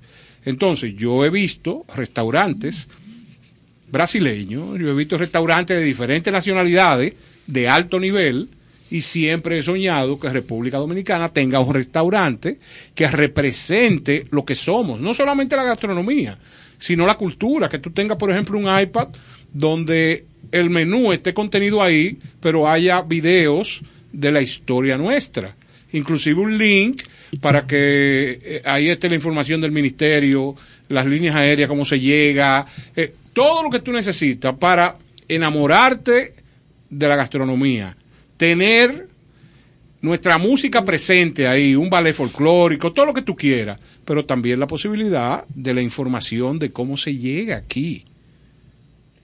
Claro. Por- porque No, así que no, es que debe es ser. que eso, eso no, No, fue no, ahora. pero- Eso, pero- eso está en una carpeta con un folder con su debido nombre, porque el que lo llama- conoce lo sabe. Pero yo estaba oyendo antes y yo oí que él dijo que todo, ¿cómo fue? Todo llega a su tiempo. Y que Sí. Papá Dios pone, organiza todo para que cuando el momento sea, resulte. Así Llega. que yo estoy montada en ese tren, oíste, no me abandones. No, todo Y- lo contrario. Y tú sabes que yo te comenté que una de, uno de mis proyectos es que Ana eh, en Meridian se encargue de montar eh, de manera regular o como ella quiera cenas especiales donde podamos hacer maridaje, donde podamos todo esto que estamos comentando aquí, que un grupo de gente que aprecia la buena comida Claro. pueda sentarse ahí a Y disfrutar disfrutarla. de ese arte del buen cocinar y, y eso eso va a llegar o sea, eso es lo que hay que desarrollar Bien, bueno, pues para finalizar, Ana, o casi ya finalizar lo que ha sido, ay, todo este conversatorio como tan Ay, ay, ay. interesante y esta, este sueño que yo sé que se va a cumplir, porque ya yo lo decreté ahora. así mismo Sí, señor. Y entonces, preguntarte una cosa, ¿cuáles son, según tu criterio, tu experiencia, incluso tu gusto, las cualidades importantes que debe tener un buen plato para la, lo que es la buena cocina, la alta cocina? ¿Cuáles son esas cualidades, según tu opinión? Mira, un plato debe cautivarte, debe de alguna manera evocar una, me- para que realmente te cautive, debe evocar una, mem- una memoria de algún recuerdo, algún ingrediente. No es que sea un recuerdo de eso, pero por ejemplo, nosotros dominicanos, todo lo que sentimos que tiene plátano maduro, inmediatamente conectamos. Ay, me identifico, Eso, tú ves. Un plato, un plato debe, realmente debe de cumplir con los cinco sabores para, causar, Ah, para, ok. eh, causarte ese umami, es decir, ese wow, ese efecto wow, donde tú dices, ¿Cómo se llama? "Qué Qué bueno bueno en- esa. umami, Umami. Umami. Uh, no, pero. tú puedes decir, uh, mami. mami. Umami, cuando despierta ese paladar. Umami. mira, no- no lo conocí, aprendí. término. Y un plato, por ejemplo, debe de jugar con las texturas. Debe ser cuando tú, cuando tú te comes algo, debe, tú debes sentir como, como si fuera un vals, un baile ahí donde tú sientes todo, como que el crocante, el saborcito, y tú sientes como que tú te transportas porque tú estás viviendo Una ex- realmente Ay, una Dios. experiencia. Una experiencia. Algo así, algo así me pasó, recuerdo en casa, en- en casa de campo, que yo no he, yo no he probado un mangú tan bueno. ahí. Quedó grabado, así ese de es. casa de campo. En ese momento. Wow, qué Válgala. Oye, Valga yo- yo me quedé dinero. De, de todo lo que con van a llegar hombre buscando ese aquel. me mangucito. imagino que en tu cerebro lo que eh, albergó en ese momento fue un buen número de pericos ripiados claro porque ese mangú seguro estaba aderezado con cebolla Ay, eh, ay, tenía te- Es, es un éxito completo. No, pero el total. sentido, el sentido, porque todos esos sentidos conectados al cerebro, ahí es que está esa experiencia. Yo leía un artículo hoy que hablaban de que para que la experiencia del vino se disfrutara, estaban tratando de proponer ahora que sea una experiencia bajo hipnosis, para que tú no tengas ruidos eh, ni competencia del ambiente, nada, que sea hipnóptico y que tú puedas disfrutar de no pero la asociación de bebedores de Roma no creo que entre en eso No, porque estamos hablando de alta, elevada experiencia. Sí, no, aquí hay gente que se eleva Hay una preguntita que siempre me ha, me ha gustado hacerle a los expertos en cocina, como nuestra invitada. ¿Por qué el plato gourmet trae tan poco? Ay, sí, Bueno. Carlos ha hecho esa pregunta aquí. Sí, es un ching. Sí. No, porque normalmente un plato gourmet está concebido para que eso tú ves, el plato gourmet está concebido Qué chulo. para que hayan varias eh, Oh, eh, varios tiempos sí, sí.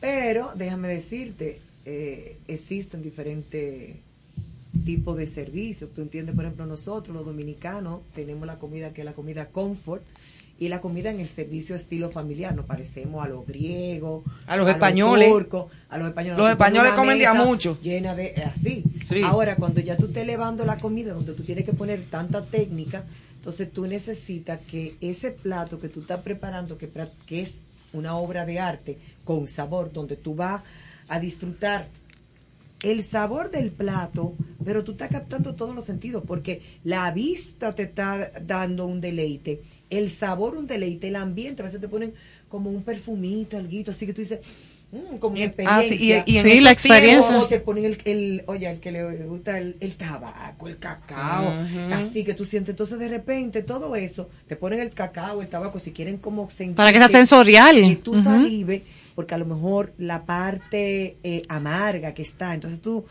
ese saborcito ahumado, tú has visto lo rico que sabe una carne cuando tú la pones ahí, que tú nada más pusiste una, pa- una carne al barbecue, tú sientes que hace así, Y ese como olor que- que eso desprende. Sí. Entonces, todo eso Mira la traga que en le da. los Sí, porque Desde que iniciamos, Iván. volteo. Sí, aquí a el la loma con moña. Con una moña de espagueti arriba, de un arroz con espagueti, ¿qué es eso? No, déjame decirte que cualquier, cualquier individuo que esté acostumbrado a las cantidades que se come aquí en República Dominicana, que tú lo lleves a algún encuentro gourmet, hay que llevarlo con César Mella. Sí, porque claro, no lo porque sale deprimido y hay que tratar, tratarlo de inmediato, inyectarlo. Ay, me Eso de lo que recordé. habla Ana, de Claro. los cinco tiempos. Eh, son cinco platos diferentes, o sea que al final de, de- de habría, la que, jornada habría que darle 10 y, el- y- y- Pero- y el- los sorbetes, eh, Pero- eso es para lavarte el Claro. paladar y volver a, a disfrutar de lo nuevo. Claro, los sorbetes no son los que alimenten. No, no, eso Pero es tú otra tienes cosa. que entender algo, que por ejemplo la, la gastronomía, la cocina elevada es un placer. Entonces, hay una cosa, Eso una diferencia paso. entre comer y atragantarte y la otra entre disfrutar lo que Gracias. te a comer. Exactamente. Sí, porque- sí, porque el que se va a pegar una loma, mira, había un señor, yo no voy a decir el nombre, pero era un tío mío, de parte de mi mamá. que está mamá. Una que él loma. llegaba, Todo. él llegaba a comer a casa de mi abuelo. Bueno, mi tío Ramón, que en paz descanse. Y él llegaba a comer a casa de mi abuelo y él no miraba, no, él no levantaba la vista. A ese, él se servía una loma de arroz. Sí, Era una montaña que yo no sabía dónde le cabía ese señor. Él se llenaba desde los pies, tú ves. Y él comenzaba, guau, guau, guau, guau. y no levantaba la vista hasta que terminaba. O sea que el, el asunto era atragantarse. Y Ese- no se saboreaba. ¿no? Ese, ese tipo de, de acciones llevan a maca. Sí, no, hay- hay eso- que tirarse Eso obligado. llevaba No, no, derrame no. después de eso. Eso lleva un feriado. El, do- el dominicano vive derramado, pero de todas maneras- derramado. Eso necesita un feriado. No, no, eso es verdad, porque el dominicano arroz con su moña y lo que haya de acompaña. Pero eh, es bueno conocer, disfrutar, degustar todo este tipo de conocimientos. No le Eh, un traguito que 10. No, No, buen ejemplo. Un traguito, un vinito. Sí, un el segundo y el tercero. no, pero no, no, no, bébetelo así rico y siéntelo. Y lo hueles y lo hueles, degustas. y tú miras el ambiente, si te está enamorando te enamoras, si no te enamoras te miras sola, lo que tú quieras, pero tú lo Ay, qué bella. Pero otra cosa es que yo venga y te diga, no, dame la botella que me la bebo. También yo Sí. me la bebo, pero en su momento. Cur, cur, cur. Aquí lo que se disfruta a sí mismo, siente, lo respira y todo es la buena música. Parte Bueno, esencial señores, de pues, concierto sentido. Seguimos en orden y aquí tenemos Le Festín de la película Ratatouille. Vamos Ay, a, a disfrutarlo.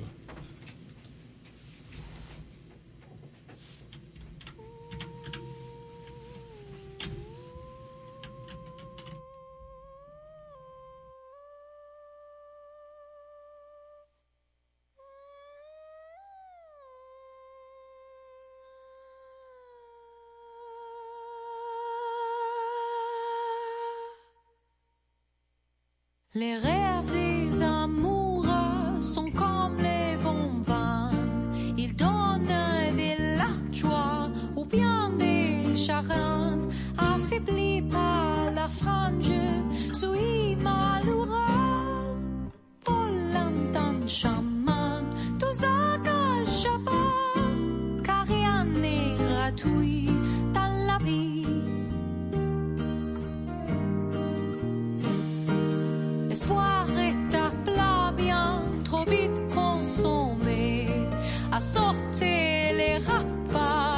puisse habituer à mon lent solitaire et triste.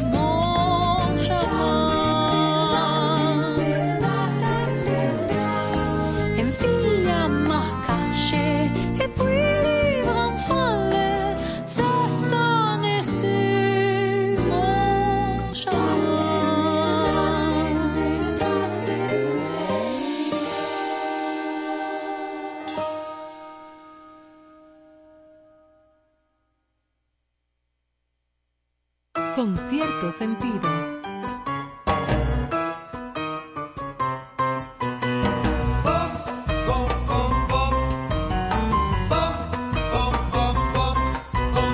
Hey mambo, mambo italiano.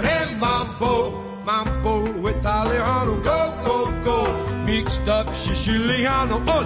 Calabrese do the mambo like crazy. Hey mambo, no more mozzarella. Hey mambo, no more tagliatella. Hey mambo, mambo italiano. Try the enchilada with the fishy bacala. Hey compa. I love it when you dance to the bar. Take some out of Paspasano, learn how to mambo. Gonna be a square, and you're gonna go nowhere. Hey, mambo, mambo italiano. Hey, mambo, mambo italiano. Go, go, Joe. Mixed up Siciliano, is so delicious. Everybody can capisce when you're mambo italiano.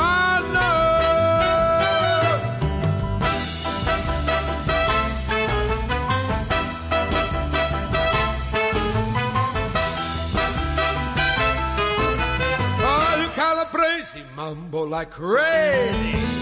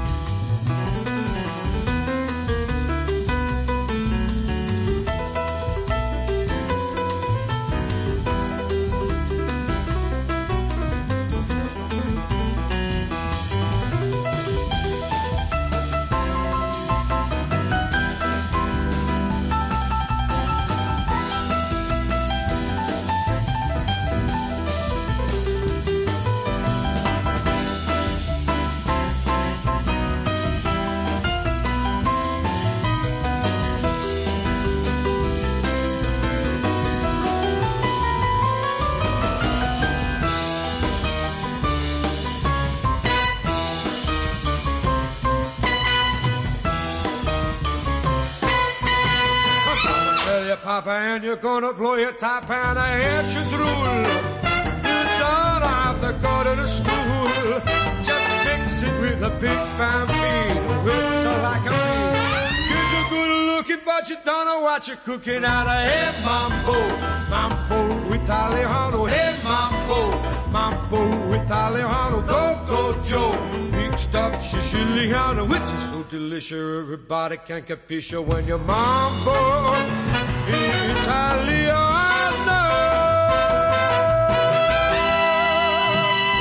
Oh, yeah.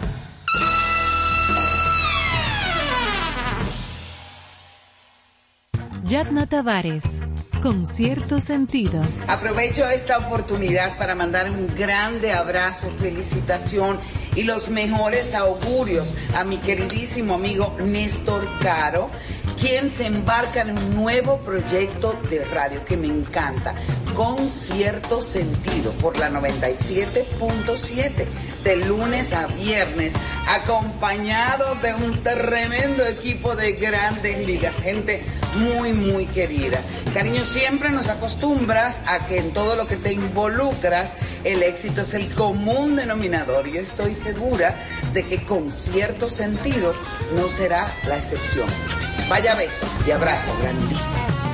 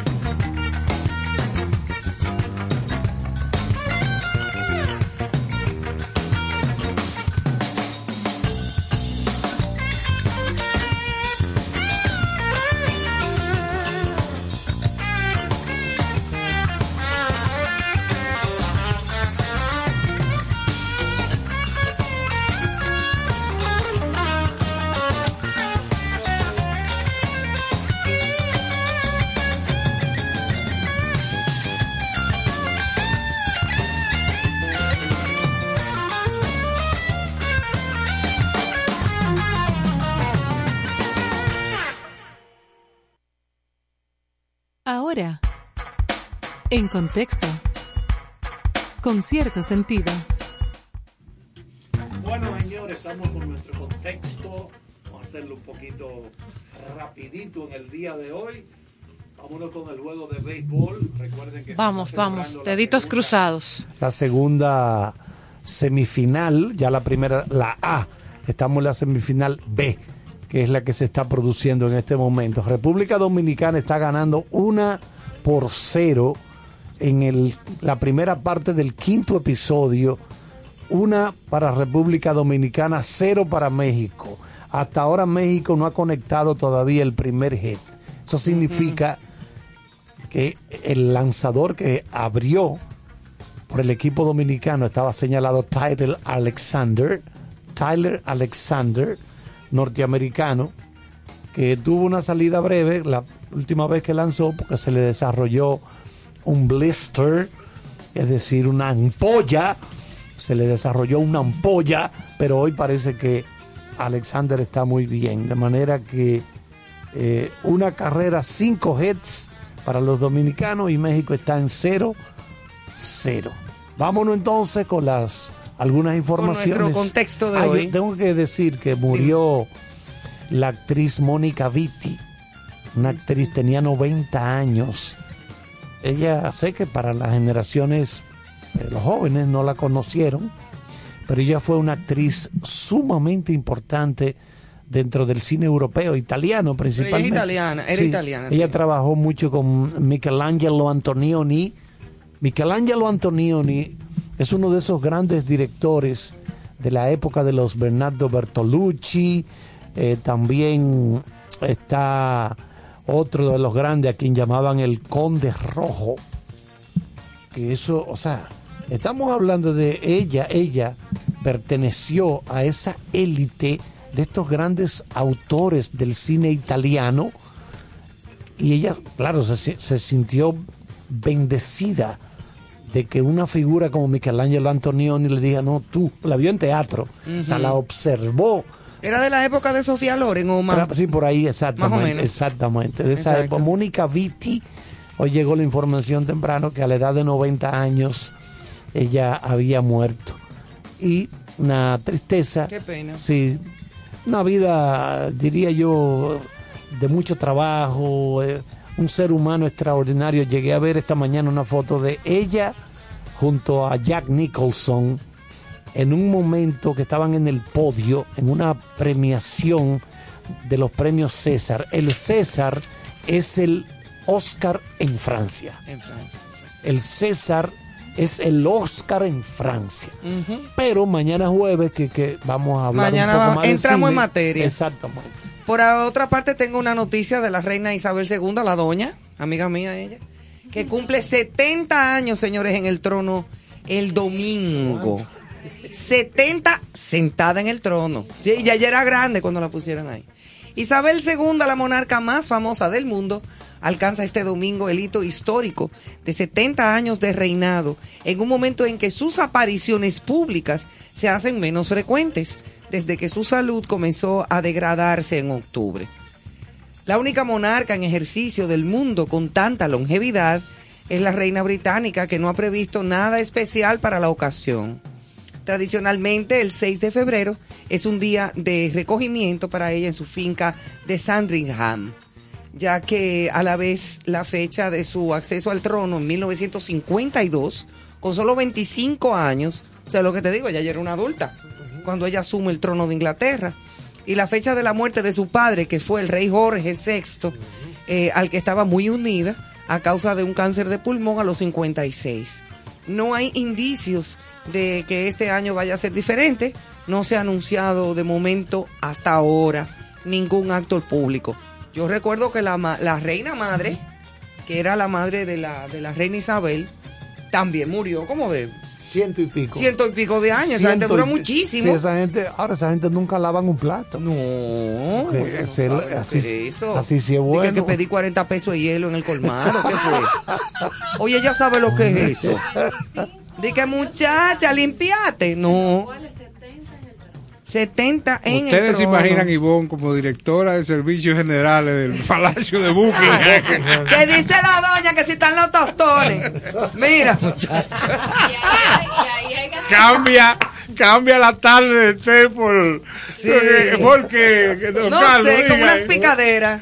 Chercha, Sí, una sí. chencha, un conversado con las muchachas. Entonces yo voy donde la doña y le digo, pruébese este cafecito. que Este le trae". pudín de pan que le mandó Sí. Josefa. Ay, mi amor, un batata con coco que le traigo, doña. Mire, ya hubiera muerto. Hoy, hoy leí, hoy leí, bu- bueno, buscando temas para los, los miércoles gastronómicos aquí, leí algo interesante que lo podríamos ampliar un día de el cocinero de George Washington, que era un ligado a esclavos. Esquina que, camarada. Entonces, este señor le preparaba esos platos. Bueno, yo voy a traer los detalles después porque me llamó mucho la atención. Yo me Es- imagino. Eso lo leí, creo que fue en la revista Food Magazine, que se edita en Londres. Yo Pero no bien me- yo no me interesante. imagino lo que esa señora le lleva. Eh, vamos a seguir saludando a nuestro amigo Julio Sosa, que nos reporta continuamente y ya ha quedado nombrado como parte de la producción de este Totalmente. concierto sentido. Y nos acaba de mandar una noticia interesante, es que ya Café Santo Domingo está en Amazon. Ah, sí. ¿Qué? En, en la transmisión del béisbol aparece un cintillo donde hablan del café Santo Domingo y, y- y en Amazon, ¿verdad? Y dice que eso es exclusivo para el mercado de Estados Unidos. Ay, qué orgullo, qué Excelente, bien. excelente. Tú ves de eso, yo le llevo a la doña. Felicidades, Manuel Pozo Pereyó, está trabajando. Por aquí estamos, ¿eh? Hacemos nuestro brindis de café. Creo que tienen hace varios años que ese café orgánico. Es buenísimo ese. se está vendiendo en el mercado ruso. Sí, O sea, la gente no se imagina este país pequeño, ron, o sea, cacao orgánico Sí. que se vende de Café. café, se vende en esos mercados Japón, Rusia. O en Holanda, en. Bélgica, hay muchísimo chocolate que se hace con el cacao eso- de aquí. Eso ha crecido muchísimo, señores. Dime, Ana. Aguacate, mangos. Digo, aguacate, banana. los mangos. Ajá. Por ejemplo, ahora lo que pasa es que, por ejemplo, si los alemanes te dicen, Ivonne, tú eres productora de mangos o de un fruto cualquiera, yo te voy a comprar toda, toda, toda la producción. Ahora tú tienes que garantizarme que eso es orgánico, que ahí no hay pesticida, que ahí no hay nada que le haga daño, porque cuando coloquen esos productos en un supermercado allá en Alemania, el cliente se da cuenta de una vez. Tú no puedes engañar a esa gente. No, yo me imagino la maravilla de mango que Eh, orgánico. ¿Qué es lo que tienen ahí? Porque ellos Claro que es- sí. hacen énfasis en eso. Señores, y aquí tenemos otra noticia interesante, que han propuesto eh, llamar a una avenida, llamar a un museo y a una estación del metro con el gran nombre de Ramón Oviedo, nuestro gran Ay, pintor. qué maravilla. Eso, de- eso debería de ser cuanto antes. El maestro Oviedo, uno de los mejores pintores, no solamente dominicanos, yo diría que latinoamericanos. latinoamericano, o sea, es así. O sea, que esperamos que, que esta propuesta, eh, ya que es el 98 aniversario de su nacimiento, pro- progrese y, y dé pie a este reconocimiento que es muy merecido. Y quizá no solamente para él, señores, aquí hay grandes artistas que deben de ser reconocidos cuanto antes, unos que todavía viven y otros que nos han dejado, que hay muchos sitios con nombres foráneos. Entonces ya está bueno de can, deberíamos de cambiar. Claro que sí. Bueno, tenemos todavía pintores tan importantes como doña Elsa Núñez. por Claro, ejemplo. excelente. Eh, eh, eh, Yo creo que Iván Tobar falleció Sí, también. Iván Tobar Iván falleció, falleció. no hace mucho. Iván dejó una muy buena obra. Sí. Eh, bueno, eh, esposo de toda la vida de nuestra primerísima actriz y directora de teatro, María, María Castillo, Castillo, sí. que también es una pareja de grandes artistas ambos. Claro, claro. Sí, señor. O sea que seguimos aquí en, con cierto sentido. ¿Y qué tienes, Joana? Bueno, yo sé que usted me va a hacer cara, pero tenía, yo le di unos días de, de- de descanso. Eh, ¿Cómo cara? Sí, porque mi amigo Elon Musk. Es que lo suyo es eso. No, pero yo tenía, es- yo tenía varios No, días. no, pero tú tienes una fijación. No, no, no una días. fijación. Cuando ese señor me mande algún cheque, Porque Pero eso es diario. a Elon Musk, que tiene mucho cuarto. No, por eso mismo, mande un cheque. Señores, Tesla, Tesla, vamos a cambiar el nombre. Tesla Ajá. está retirando del mercado y da una alerta para aquellos que están eh, adquiriendo vehículos eléctricos. Yo lo sabía, tú ves, Yo lo sabía. Por eso no compré ninguno. Entonces, casi 54 mil vehículos, porque están presentando riesgos. Ustedes saben que la tecnología de, de Tesla trae un piloto automático, por así decirlo, incluido, que se ha hablado mucho y ha tenido mucho ruido alrededor de esa señor innovación. presidente. No, Y- y- y exacto. se ha descubierto que es el Bendy. ¿El qué? El Bendy, que tiene problemas. Eso no tiene una no es la cebolla. Es la cebolla la que Entonces estos vehículos no se están deteniendo en las señales de alto, el, el sistema de piloto automático que se está usando mucho en países donde se hace ya grande uso o consumo de esta tecnología y de este vehículo.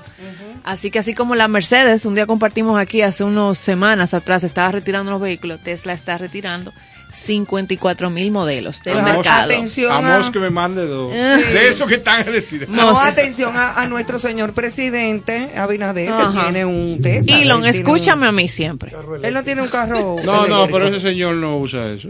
Que no. Eso Él fue el sí, primer día. pero lo cambió, sí. La él no toma lo- de posición. él no lo- no lo ha usado toma- más. Entiéndeme, No. la toma de posición. Más nada. ¿Tú quieres que nos calentemos? eh? No, ese pero señor no, porque al contrario le día. estoy avisando por buena día. gente. No me hable así. ¿O por qué? Eso fue una promoción. Ah, caramba. Y ahí Digo, Eso quedó. es lo que va, ¿eh? porque ya hay Sí. países como Holanda que dijeron en el año tal no quiero un solo vehículo de combustión interna quemando gasolina en las calles de esta ciudad. Ya tienen fecha los. Pero militarmente los fue. Militarmente. ¿A dónde Los- fue los eso? holandeses. En Holanda. Igualito Ahí, que aquí. imagínate. Países Bajos. Oye, ¿cómo es que están Ahí todavía hay eh, molino de viento. Igualito Señores, que que eh, eh, Igualito que aquí. Ajá. Eh, el tema climático es y real. Mira lo que estamos viendo nosotros con estas lluvias, o sea, loco nieve, un desorden. de Holanda. Muy bien, claro. De Ay, los geo. chocolates. Queso geo. Bueno, señores, mira, Ana todavía nos acompaña. Seguimos con nos Ana. quedan unos minutos de programa y queríamos saber cuáles son los proyectos futuros inmediatos con respecto a lo que es eh, eh, tu, tu, tu desarrollo en la gastronomía. Aparte del que van a desarrollar ahora. Sí, tengo entendido que te vas fuera del país a otra competencia. Bueno, yo te voy a contar todos los planes así ahora. Pero, Bueno, ajá, dale. Invitando también. En ahora a finales de, de febrero en Punta Cana voy a tener una masterclass, los platos de la cocina dominicana elevado y una ponencia de cómo ganar el oro en competencia para la República Dominicana. Seguido de eso, me toca, eso es 20 del 23 al 25 de, de febrero ahora. Seguido de eso, me toca del 27 al 7, Dubai donde es Allí la en la esquina, nacional Ay, de a la- Dubái. La fiesta nacional de la República Dominicana. Pero ahora en febrero. Ahora en febrero. Yo no tengo nada que hacer esa Febrero semana. más. No, pero con cierto sentido necesita cubrir todo eso. Reporte, claro. Oiga, yo estoy Sí, hasta sí. sorprendida yo misma, déjeme contarle, estoy hasta sorprendida. Entonces el 5, de, el 5 de marzo se va a celebrar la fiesta nacional de la República Dominicana en Dubái y va mucho, tengo entendido que van muchos artistas, que va el presidente y en ese cooking pot, en ese espacio, se va a estar presentando dos platos de la cocina dominicana. Ese espacio es como si fuera una especie de buffet donde la gente va, se inscribe Prueba. y va a haber un, un espacio dedicado a la gastronomía dominicana. Ay, qué chévere. Qué Y luego lo Tú- que y a tú vas a, estar, tú vas a estar Yo voy a ahí. estar ahí acompañando a la gente, y Ay, cocinando mamá. y definiendo los platos. ¿Qué vamos a hacer? Bueno, vamos a hacer chen chen con pescado con coco. Vamos a mezclar el sur con samaná. ¿Y qué más vamos a hacer? Ey. Vamos a hacer un chivo de la línea, esa montecristeña de cariño, de amor. de A mí me encanta ese chivo liniero alimentado Ese con chivo orégano. liniero, vamos a hacer ese chivo liniero y lo vamos a hacer eh, con, eh, ay Dios mío, con moro de guandule, aguacate, Ay, plátano, ay, ay, plátano al caldero. Y el que quiera comerse el chivo Ya yo estoy llorando. con, con el chenchen y hacer el match entre Montecristi y el sur, También. También. Se Wow. vale. entonces, y lo que me gustaría decir, porque me gustaría que a partir de ahora me siguieran, es que después de ganar oro en ICA y posicionarnos como el quinto puesto en el mundo, el competidor es una adrenalina, ¿tú entiendes? Eso es como los corredores de Fórmula 1. Tú no, tú te montas en uno y ya tú sales para la otra. Y ya tú. Oye, eso- Ana no te voy a decir Hamilton. Lo que eso significa aquí, que se oiga feo. Vamos a ponerlo como el competidor de Fórmula 1. Como Ana el tenista, Hamilton. O el tenista. No te lo voy a poner que la- todo lo que te puede causar adrenalina que tú no puedes dejar. Entonces. Ya me cayó bien. eh, Fórmula 1. Ahí me voy para Luxemburgo, la Copa Mundial Ah, Luxemburgo. bueno. Copa Mundial Luxemburgo, hay países, es eh, de tan gran envergadura como la ICA en Alemania. Wow. So, ICA es una olimpiada, la Copa del Mundo es una competencia que tiene mucha tradición, la desarrolla el grupo Batel. Eh, hay muchos países, yo espero esta bella, yo fui por el oro, le pido a papá Dios porque mira, yo rezo No, todos no, los no, días no, no, tú que vas a ya yo no- traerlo. No, no, yo no quiero el oro nada más, yo quiero el oro y la copa. Ay, ay, ay. Bien. Sí, porque el que te traspase una Ahora, meta. ahora, papá Dios el que sabe, yo me Sí, estoy pero tú lo vas a preparando traer, tú fajá. verás que sí. Mis amigos, pero la invitada, que la sí. invitada de hoy, que ya es parte de Concierto Sentido de ahora en adelante, tiene más fecha que una gira de Michael Bublé. No, y, y oye los sitios. Estaremos en Dubai, luego en Luxemburgo. En Luxemburgo. Y Pero después eso no se oye pretencioso, yo no te digo No, pero es que la verdad, No, pero qué bueno. vayan, vayan Qué bueno. a- Y qué bueno que sea a Punta así. Cana. Primero a. Punta Cana y después de ahí tú mismo coges el avión para Dubai y te despide a lo ¿Y lejos dónde se disfruta de la comida de Ana Lebrón? De los catering. Ajá, de todo ¿dónde? eso. Yo, te- yo, ¿dónde? Bueno, usted me llama por teléfono y yo se lo llevo. Oh, Ok, ¿alguna dirección de, de eh, Instagram? No, to- espérate, entonces yo como así como tipo tú, no. Sí, espérate, como tipo. Está bueno. No, Eh, pero da tu dirección de Instagram o de Sí, Facebook sí, o de lo Instagram, que sea. En Instagram como Chef Ana Lebrón, claro, ahora ya sin relajo, siempre a la orden. Todo tipo es un servicio personalizado. Usted me llama, nos trasladamos, podemos llevarle la, la comida ya en un catering servido. Puede hacerlo como un takeaway, todo lo que es congelado y lo tiene para el fin de semana. Como puede invitarme a, a cocinar y me brinda una copa de vino porque sin vino yo no cocino. Muy Muy bien, bien, claro, qué con su bien. exigencia y su detalle.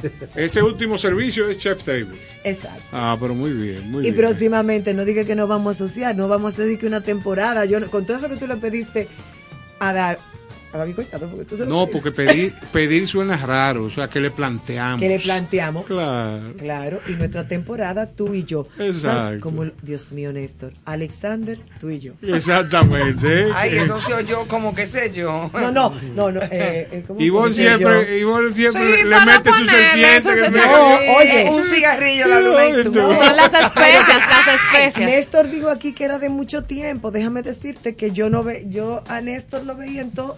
Alex, cuando La éramos vida. Más joven, Alexander éramos. Alexander. Ah, pero entonces yo tuve que haberte visto a ti. Claro, yo tuve que haberte visto a ti también. Porque Néstor y yo no conocemos sí. de Tú ves, Manuel, atento, porque Vamos a vernos. te va a lanzar la CIA. Señores, qué bien le hemos Qué pasado con Ana más Lebrón, rico. nuestra invitada especial. Y no especial porque esté aquí hoy, porque ella va a seguir viniendo. Independientemente de sus eh, actividades sí, y sus viajes. En sus, en sus espacios de no viajecitos. Claro que sí, nos va a seguir acompañando para hablar de muchísimas otras cosas más eh, con respecto a la gastronomía. Hay que sacar un espacio en, en las próximas veces y visitas para que la gente, que yo sé que hay muchos seguidores que lo conocen, pero hay otros que no, de, de, de dónde viene y de dónde nace las estrellas Michelin. Ok, Ese es un tema interesante. tema. Exacto. Y eso te- está ahí, eso tenemos viene. una serie de datos con respecto a eso, Claro. pero está ahí, ha sido muy Y- amplia la y- conversación. Y se me ocurre que en algún momento podamos eh, hacer un tour a algún restaurante que tenga estrellas Michelin. O invitar a la ganadora de la estrella Michelin. O nuestra dominicana. Dominicana, María. Ahí. María, si tú estás Sí. escuchando esto, que yo te mandé un, un ahí, te mandé por WhatsApp y espero que tú lo estés escuchando. Ya tú entendiste, ven a hablar de la No, y te vamos a No, escribir, María. Nosotros eh, tuvimos una conversación con ella a raíz del tema del, del proyecto que tenía del mangú. Eh, y es una persona muy interesante, tiene mucho que aportar a la gastronomía y también a la comunicación. Otra, otra estrella, ella. Exactamente, Una es así. es Claro así. que Eh, sí. sí, en su persona. Sí. Y Señores, teníamos eso ahí, pues, pero Qué bueno, qué viene la bueno. próxima. Eh, muy agradecido de que ustedes estén con nosotros siempre, Está este bien, con Pedro cierto sentido su espacio. ¿Eh? Pedro Valga. ¿Y por qué que tú me Muy agradecido. ¿Por qué que tú me dañas mi despedida? Yo no que, te la dañé, Yo que en mi manito. casa le escribo, aquí la practico, entonces ahora La pastilla eh, de ¿tú me estás Ivonne. entendiendo? Esta Sí. muchacha viene a interrumpir mi labor dentro de esta estación Mírale los radiofónica. lagrimones, Los lagrimones. Reinicie su despedida, por Despídete, favor. mi hijo, que tú eres bueno, ven. Oiga bien, señores, buenas noches. Gracias por acompañarnos en Concierto Sentido. Eh, ya la idea central se me ha ido porque aquí pasan muchas cosas en esta cabina. Esperamos que mañana nos acompañen, que habrá otro material de alto interés desde este Palacio Radio Televisor en su programa Concierto Sentido. Señores, buenas noches. Hasta mañana. Duerman bien.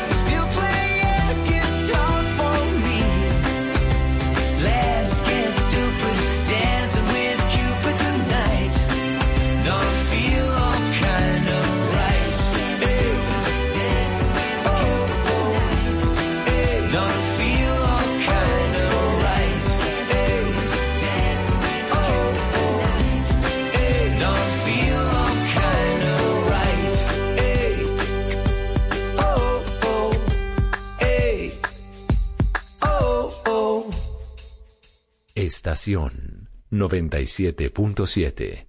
Tú quieres más.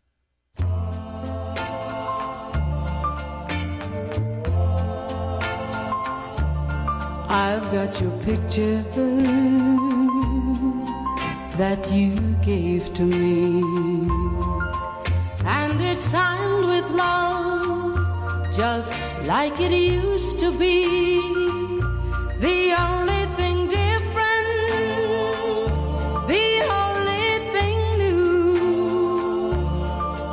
got your picture, she's got you. I've got the records that we used to share, and they still sound the same as when you were here.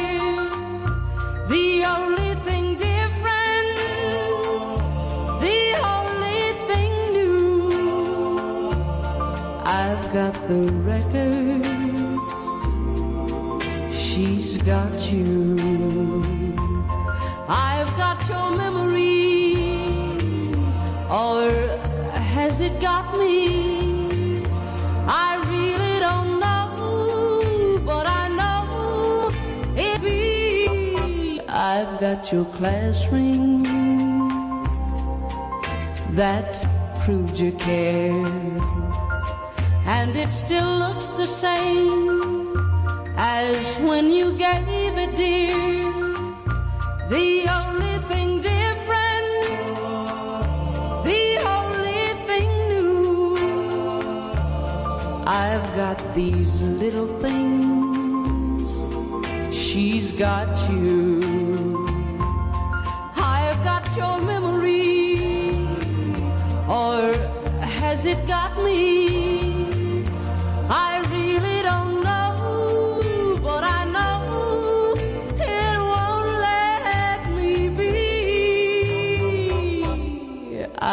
I've your class ring.